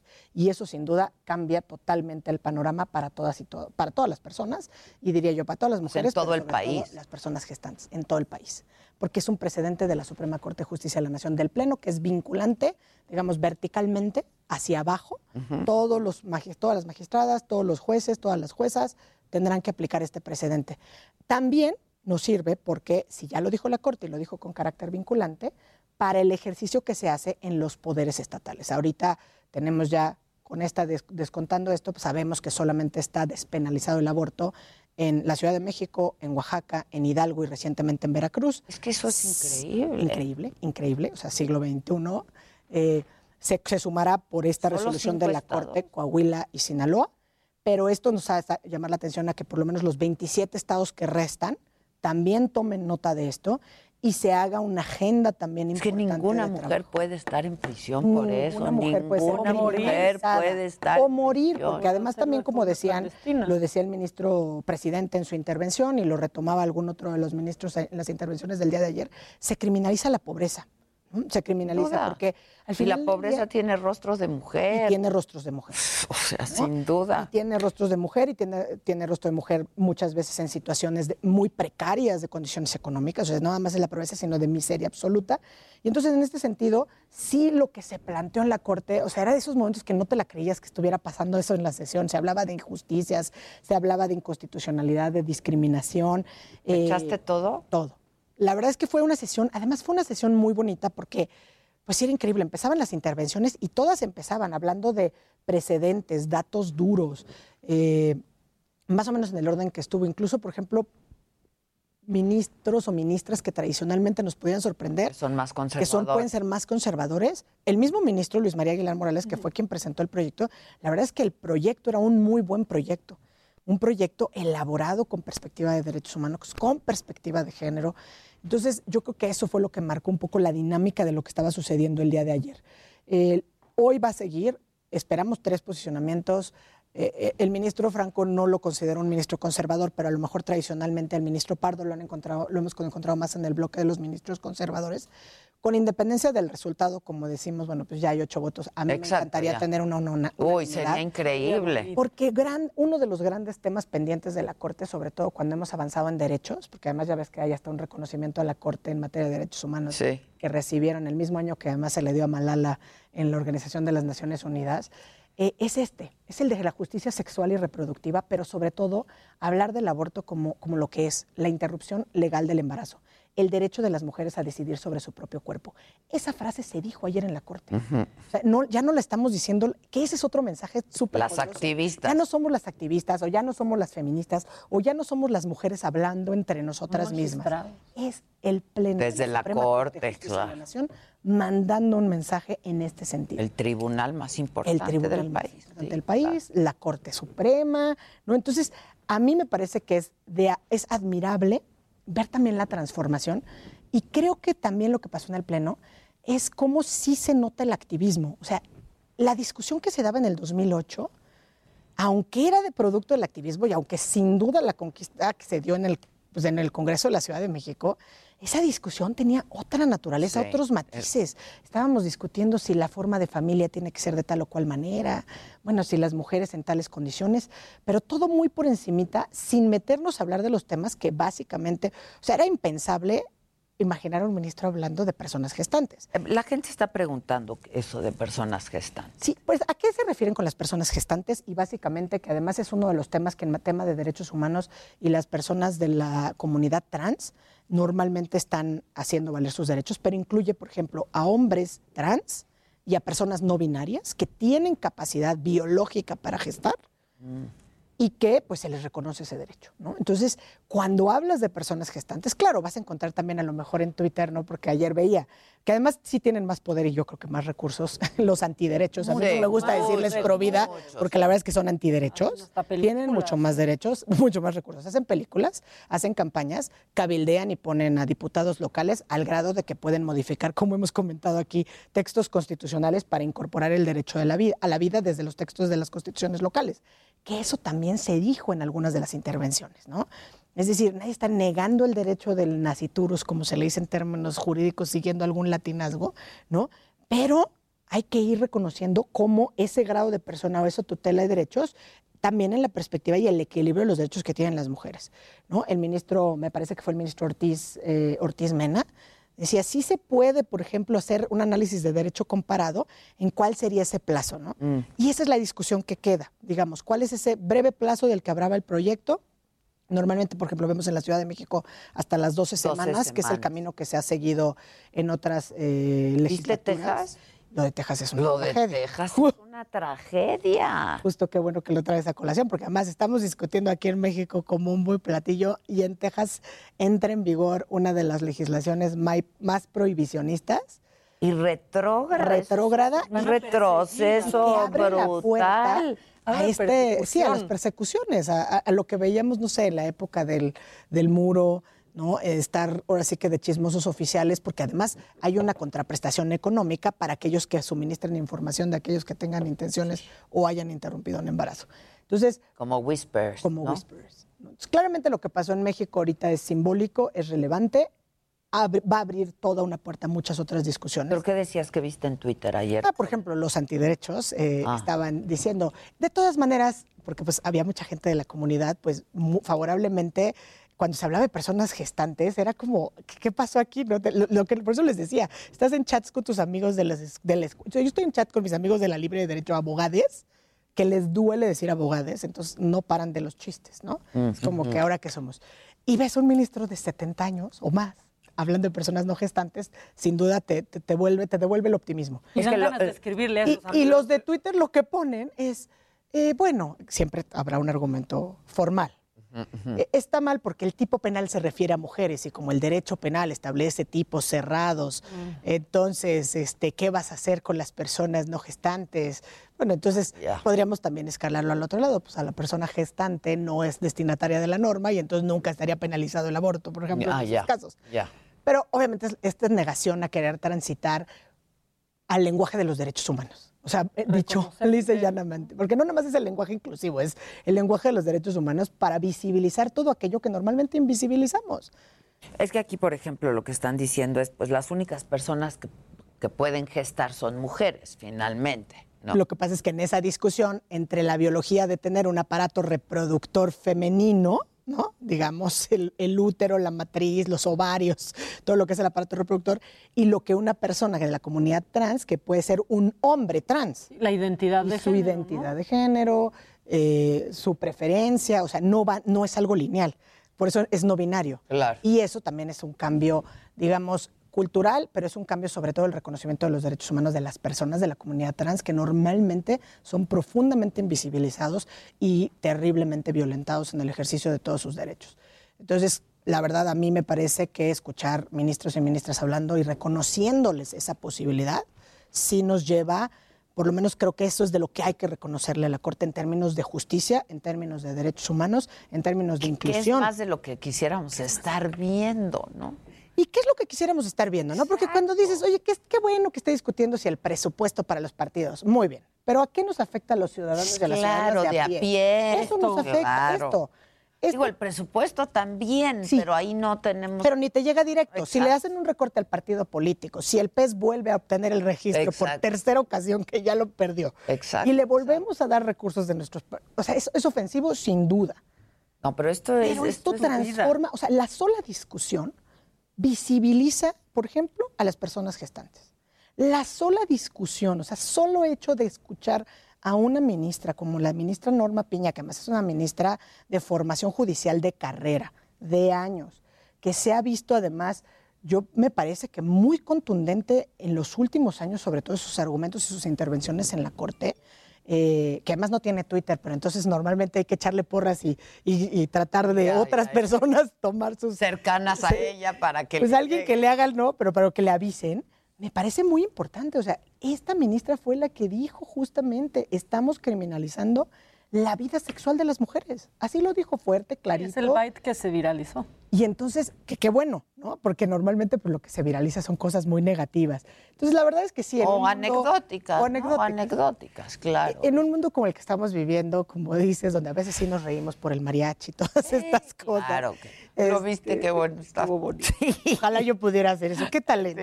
Sí, qué talento. Pues, La verdad es que sí, todo parece ser caótico, pero pues hay noticias sobre el avance, por lo menos yo creo, si lo quisiéramos decir en una frase o resumir en una frase, en este mundo caótico que estamos viviendo, porque además es el mundo, no nada más es México, hay noticias positivas desde el máximo tribunal de nuestro país sobre el avance en cuanto al respeto a la autonomía de las mujeres y eso nos debe dar fuerza, por un lado, para seguir desde el activismo y para apoyar a quienes lo hacen, sin, Sin duda, duda, para ¿eh? visibilizar a Sin aquellos que duda, no tienen duda. posibilidad de hacerlo. Hace 10 años era imposible escuchar estos argumentos. A mí ya es cuando uno dice, bueno, siente la edad. siente la edad. Hace Bueno, 10 años. sientes la edad, pero también la lucha. Sientes la edad y la lucha La y te lucha, motiva, ¿no? O sea, dando Claro. clases dices, oiga, pues cambien la perspectiva. Sí se, pu- literal, sí se puede. ¿no? Bueno, ¿y qué pasa esto una semana después de que el PAN hizo su foro de acompañamiento al embarazo? Y ahorita sí ya todos se están deslindando, pero pues ahí lo recibieron. Si hubieran deslindado, ahí hubieran dejado vacío. Y corren al de redes sociales. Corres al de redes sociales, pero lo corren tardíamente, ¿no? Ya, sea. que, ya que estuvo ahí en el Senado. Y es una vergüenza. Pero además a mí eso del PAN, digo, yo, yo pienso, por eso no tenemos oposición. O sea, ¿quién los asesora? y No, no, que no, ni no, no, sabían, no, ¿no? no, es como darle un dulcecito. O sea, ponle, o en términos del, a mí me gusta el béisbol como al presidente, en términos beisbolistas, le pichan para que bate home. Claro, home run. Se la pusieron. Que de por Se sí la, tiene. la tiene, la tiene, Y la si tiene. pichas al cuarto bate. Sí. Se ha disfrutado muchísimo y tiene razón en todo, en todo lo dice. que dice. Tiene razón en todo lo que dice. En todo. Y entonces, ¿dónde está la oposición? Y entonces, ¿cómo puedes decir, tiene razón, no puedes estar en contra de nada de lo que ha dicho el presidente en torno a Vox, su participación? No, no, no, no, no. Sí, no, ya se deslindó. fue- Bueno, la primera fue Xochil Gálvez, hace rato escuchaba a la Ya está Lili. No, no, varios, varios ya salieron a decir. Pero aún así no. es una vergüenza. Pero Ahora sí que organícense. Exacto. ¿Dónde está el O liderazgo sea, del PAN? Claro. No, porque si algo tenían eran ser ordenados, hasta donde yo recuerdo. Pues que hasta están diciendo pues que, que, que se vaya el, Que se vaya el presidente, presidente porque nacional ¿qué del? PAN, ¿no? Y si tiene que quiere alianzas, reelegirse además. Bueno, a lo mejor por ahí le jugaron chueco. Exacto, exacto. En las tesis el de fuego, la fuego conspiración, el fuego amigo el fuego se amigo, ¿no? Sí, no, pero eso fue catastrófico. O sea, yo ahí sí decía es que ni cómo ayudarlos. O sea, no se ayudan ni tantito. Quieren levantar una oposición, No, quieren no, empezar a hacer Esto una fue- agenda y empiezan, inician la legislatura con estos impresentables. No, y ese foro. O sea, ni decir su nombre. O sea, estos impresentables. Sí. Además, los oías hablar, ya no, diga- ya no pensemos ni siquiera en términos de derechos de mujeres o comunidades trans. O sea, oíste al cuate hablar de yo le abro la puerta a quien, de mi casa a quien quiera. O sea, en términos con las terribles violaciones, Sí, la no, terrible no, miseria, no, no, el no. tema migrante, Sí, es terrible. catástrofe. Una catástrofe. Una catástrofe. no, no me parece concebible que, se- que- que haya gente todavía así en este momento, pero pues, lamentablemente. Pero hay. Hay, Sí hay. son muy poderosos. Son muy poderosos porque tienen mucho dinero. Porque tienen mucho Tienen mucho dinero, sí. hasta Sí, es que aquí estaban diciendo que los proaborto tienen mucho dinero y los Muchísimo. provida menos, ¿no? Al Al contrario. contrario. Un Primero, planal. No, no. Ese es su falso debate. no hay proaborto, Sí, no hay pro hay pro decisión, hay pro derechos. Pro derechos de la mujer a decidir sobre su propio No son cuerpo. pro vida, hay antiderechos. Antiderechos. Porque les gusta violentar los derechos de las mujeres, les gusta violentar los derechos de las personas de la comunidad LGBT, les gusta violentar los derechos de todes, aunque no les Limitar todo lo que ellos no hacen. aparte. Ahora, a propósito de todo, ¿tú ya te acostumbraste al uso de No. este lenguaje? Es bien Es bien complicado. Es bien complicado. Entonces ténganos paciencia, porque luego también Sí, no. Hay molestia, ¿no? Este, Estamos acostumbrados Es todo un al- aprendizaje. al masculino neutro genérico. Exacto. Con el que estudiamos la escuela primaria. Sí. Y yo se los decía aquí alguna vez. Yo me, a mí me costó trabajo. A mí, en temas del lenguaje incluyente o inclusivo, pues es que es como que te tienen que hacer un delete en el disco duro. Es todo un aprendizaje. un aprendizaje. Pero ¿sabes qué te? Resetearlo. Hace poco que fue el Día de los Abuelos, yo le dije a mis hijos, a mis hijas, háblenle a sus abuelos. Háblenle a la abuela, dije primero, y mi hija chiquita. ¿Pero por qué a la abuela si es Día de los Abuelos? Al abuelo, pero a la abuela no. ¿Cuándo es el Día de las Abuelas? Tiene nueve años. Sí, como Día del Ah, Niño de la mira, Niña. claro. O sea, ellos ya en su cabeza albergan otra cosa. Y el tema de ellos, a los que les gusta citar a la RAE, ya fue reconocido por la RAE, entonces, incluso en esos términos. Es solo preguntar. Pero tenemos que ir a... Pues es un poco hablar, que preguntar cómo quieres que Sí. ¿Qué fue lo que pasó pero con es la todo un aprendizaje. que, que pidió que le dijeran compañeros? Sí. O sea, el tema es, se viraliza una parte, ¿no? La gente hace memes, burlas, porque es lo más fácil. Piñata, le Pero esta persona, André, creo que se llama, Ajá. fue, entiendo que lo que hace, porque lo que he escuchado con las entrevistas es que ella manda al inicio del semestre un correo electrónico muy amable diciendo qué pronombres quiere que utilicen. Oye, perdón, pues lo mínimo de respeto. En Estados Unidos pasa mucho Es eso el ya. Y es el they, inglés es más Es fácil, mucho es más fácil, them, pero exacto. ¿no? Aquí entre la, lo, les, ya llegamos al ella que nos ayuda y si no, Exacto. todas y todas. Exacto. Este, la gente está preguntando tus redes sociales. Es, eh, en Twitter estoy en Sea Barroso 75. Arroba Sea Dios Barroso mío, ¿por qué? Dios mío. Porque no lo uso tanto. Ok. No, sí lo uso mucho, pero no me lo sé. Ok, al rato Es lo ese. subimos, al rato. Justamente. No, sí lo dije bien. Se, se, sea, C. Aguilar Barroso. C. Aguilar Barroso. O sea, Claudia Aguilar, C. Aguilar Barroso en Twitter. Sí. Ya estás. Siempre Gracias, pongo el Barroso para visibilizar a mi madre. siempre. Y haces- Yo puse saga para. Heraldo Radio. La HCL se comparte, se ve y ahora también se escucha. SDP Noticias y el de Forma presenta. ¡Es un minuto! ¡Es un chairo! ¡Es un chairo minuto! Nuestro cauteloso presidente prefirió no hablar de un tema bastante controversial, la interrupción del embarazo. El día de ayer en varios congresos se debatió la interrupción legal del embarazo en algunos lugares del país. Y es por eso que como ya es tradición, un reportero incomodó a nuestro cabecita de algodón en su mañanera preguntándole sobre su postura personal acerca de este controversial tema. El cauteloso e irónicamente conservador mandatario aseguró que él no puede opinar sobre eso porque debe respetar la investidura presidencial y además dijo que es un tema que solo le corresponde a las mujeres y a las autoridades competentes. Y hablando de cosas controversiales, resulta que de las 135 mil escuelas que regresaron a clases, solo en 88 de ellas se ha reportado casos del bichito del COVID. O sea, nada más el 0.06%. O sea, prácticamente nada, pues. Mientras tanto, el cross de México, Hugo López Gatel, asegura que los contagios siguen bajando lentamente. Esperemos que sea así, porque si no, la chaviza volverá a sufrir en sus casas y a hacer sufrir a sus papaces. ¡Es un minuto! ¡Es un chairo! ¡Es un chairo minuto! Anita, ¿cómo podría averiguar qué servicio de internet es el que más nos conviene? Solo necesitas descargar mi IFT. ¿Mi IFT? Sí, es una aplicación con la que puedes comparar los planes de los servicios de telecomunicaciones. Y no solo eso, también puedes presentar quejas por mal servicio, calcular tu consumo de datos y consultar la cobertura telefónica de tu localidad. Oye, ¿y dónde la consigo? Puedes descargarla gratuitamente de las tiendas de aplicaciones. El IFT está de nuestro lado. Instituto Federal de Telecomunicaciones.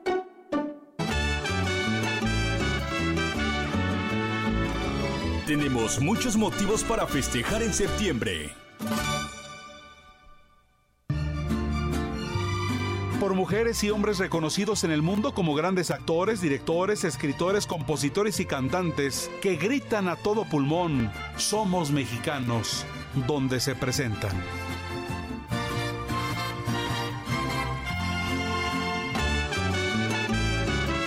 El Heraldo Radio celebra el orgullo de ser mexicano.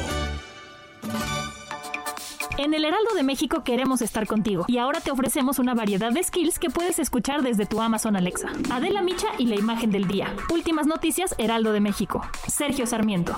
Lo único que tienes que hacer es Paso 1. Crea una cuenta en Amazon y selecciona México. Paso 2. Descarga la app de Amazon Alexa desde tu tienda de aplicaciones. Paso 3. Inicia sesión en la app, abre la opción de skills y juegos. Paso 4. Busca el Heraldo de México y ahí podrás encontrar todos nuestros skills. Activa los que tú quieras.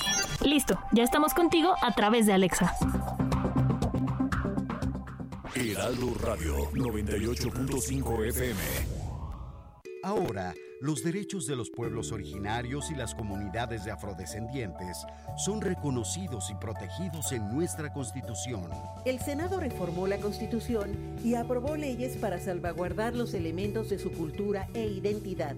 Así como parte de la composición pluricultural de la nación, se garantiza su libre determinación, autonomía, desarrollo e inclusión social. Even when we're on a budget, we still deserve nice things. Quince is a place to scoop up stunning high-end goods for 50 to 80% less than similar brands. They have buttery soft cashmere sweaters starting at $50, luxurious Italian leather bags, and so much more. Plus, Quince only works with factories that use safe, ethical, and responsible manufacturing. Get the high-end goods you'll love without the high price tag with Quince. Go to quince.com/style for free shipping and 365-day returns.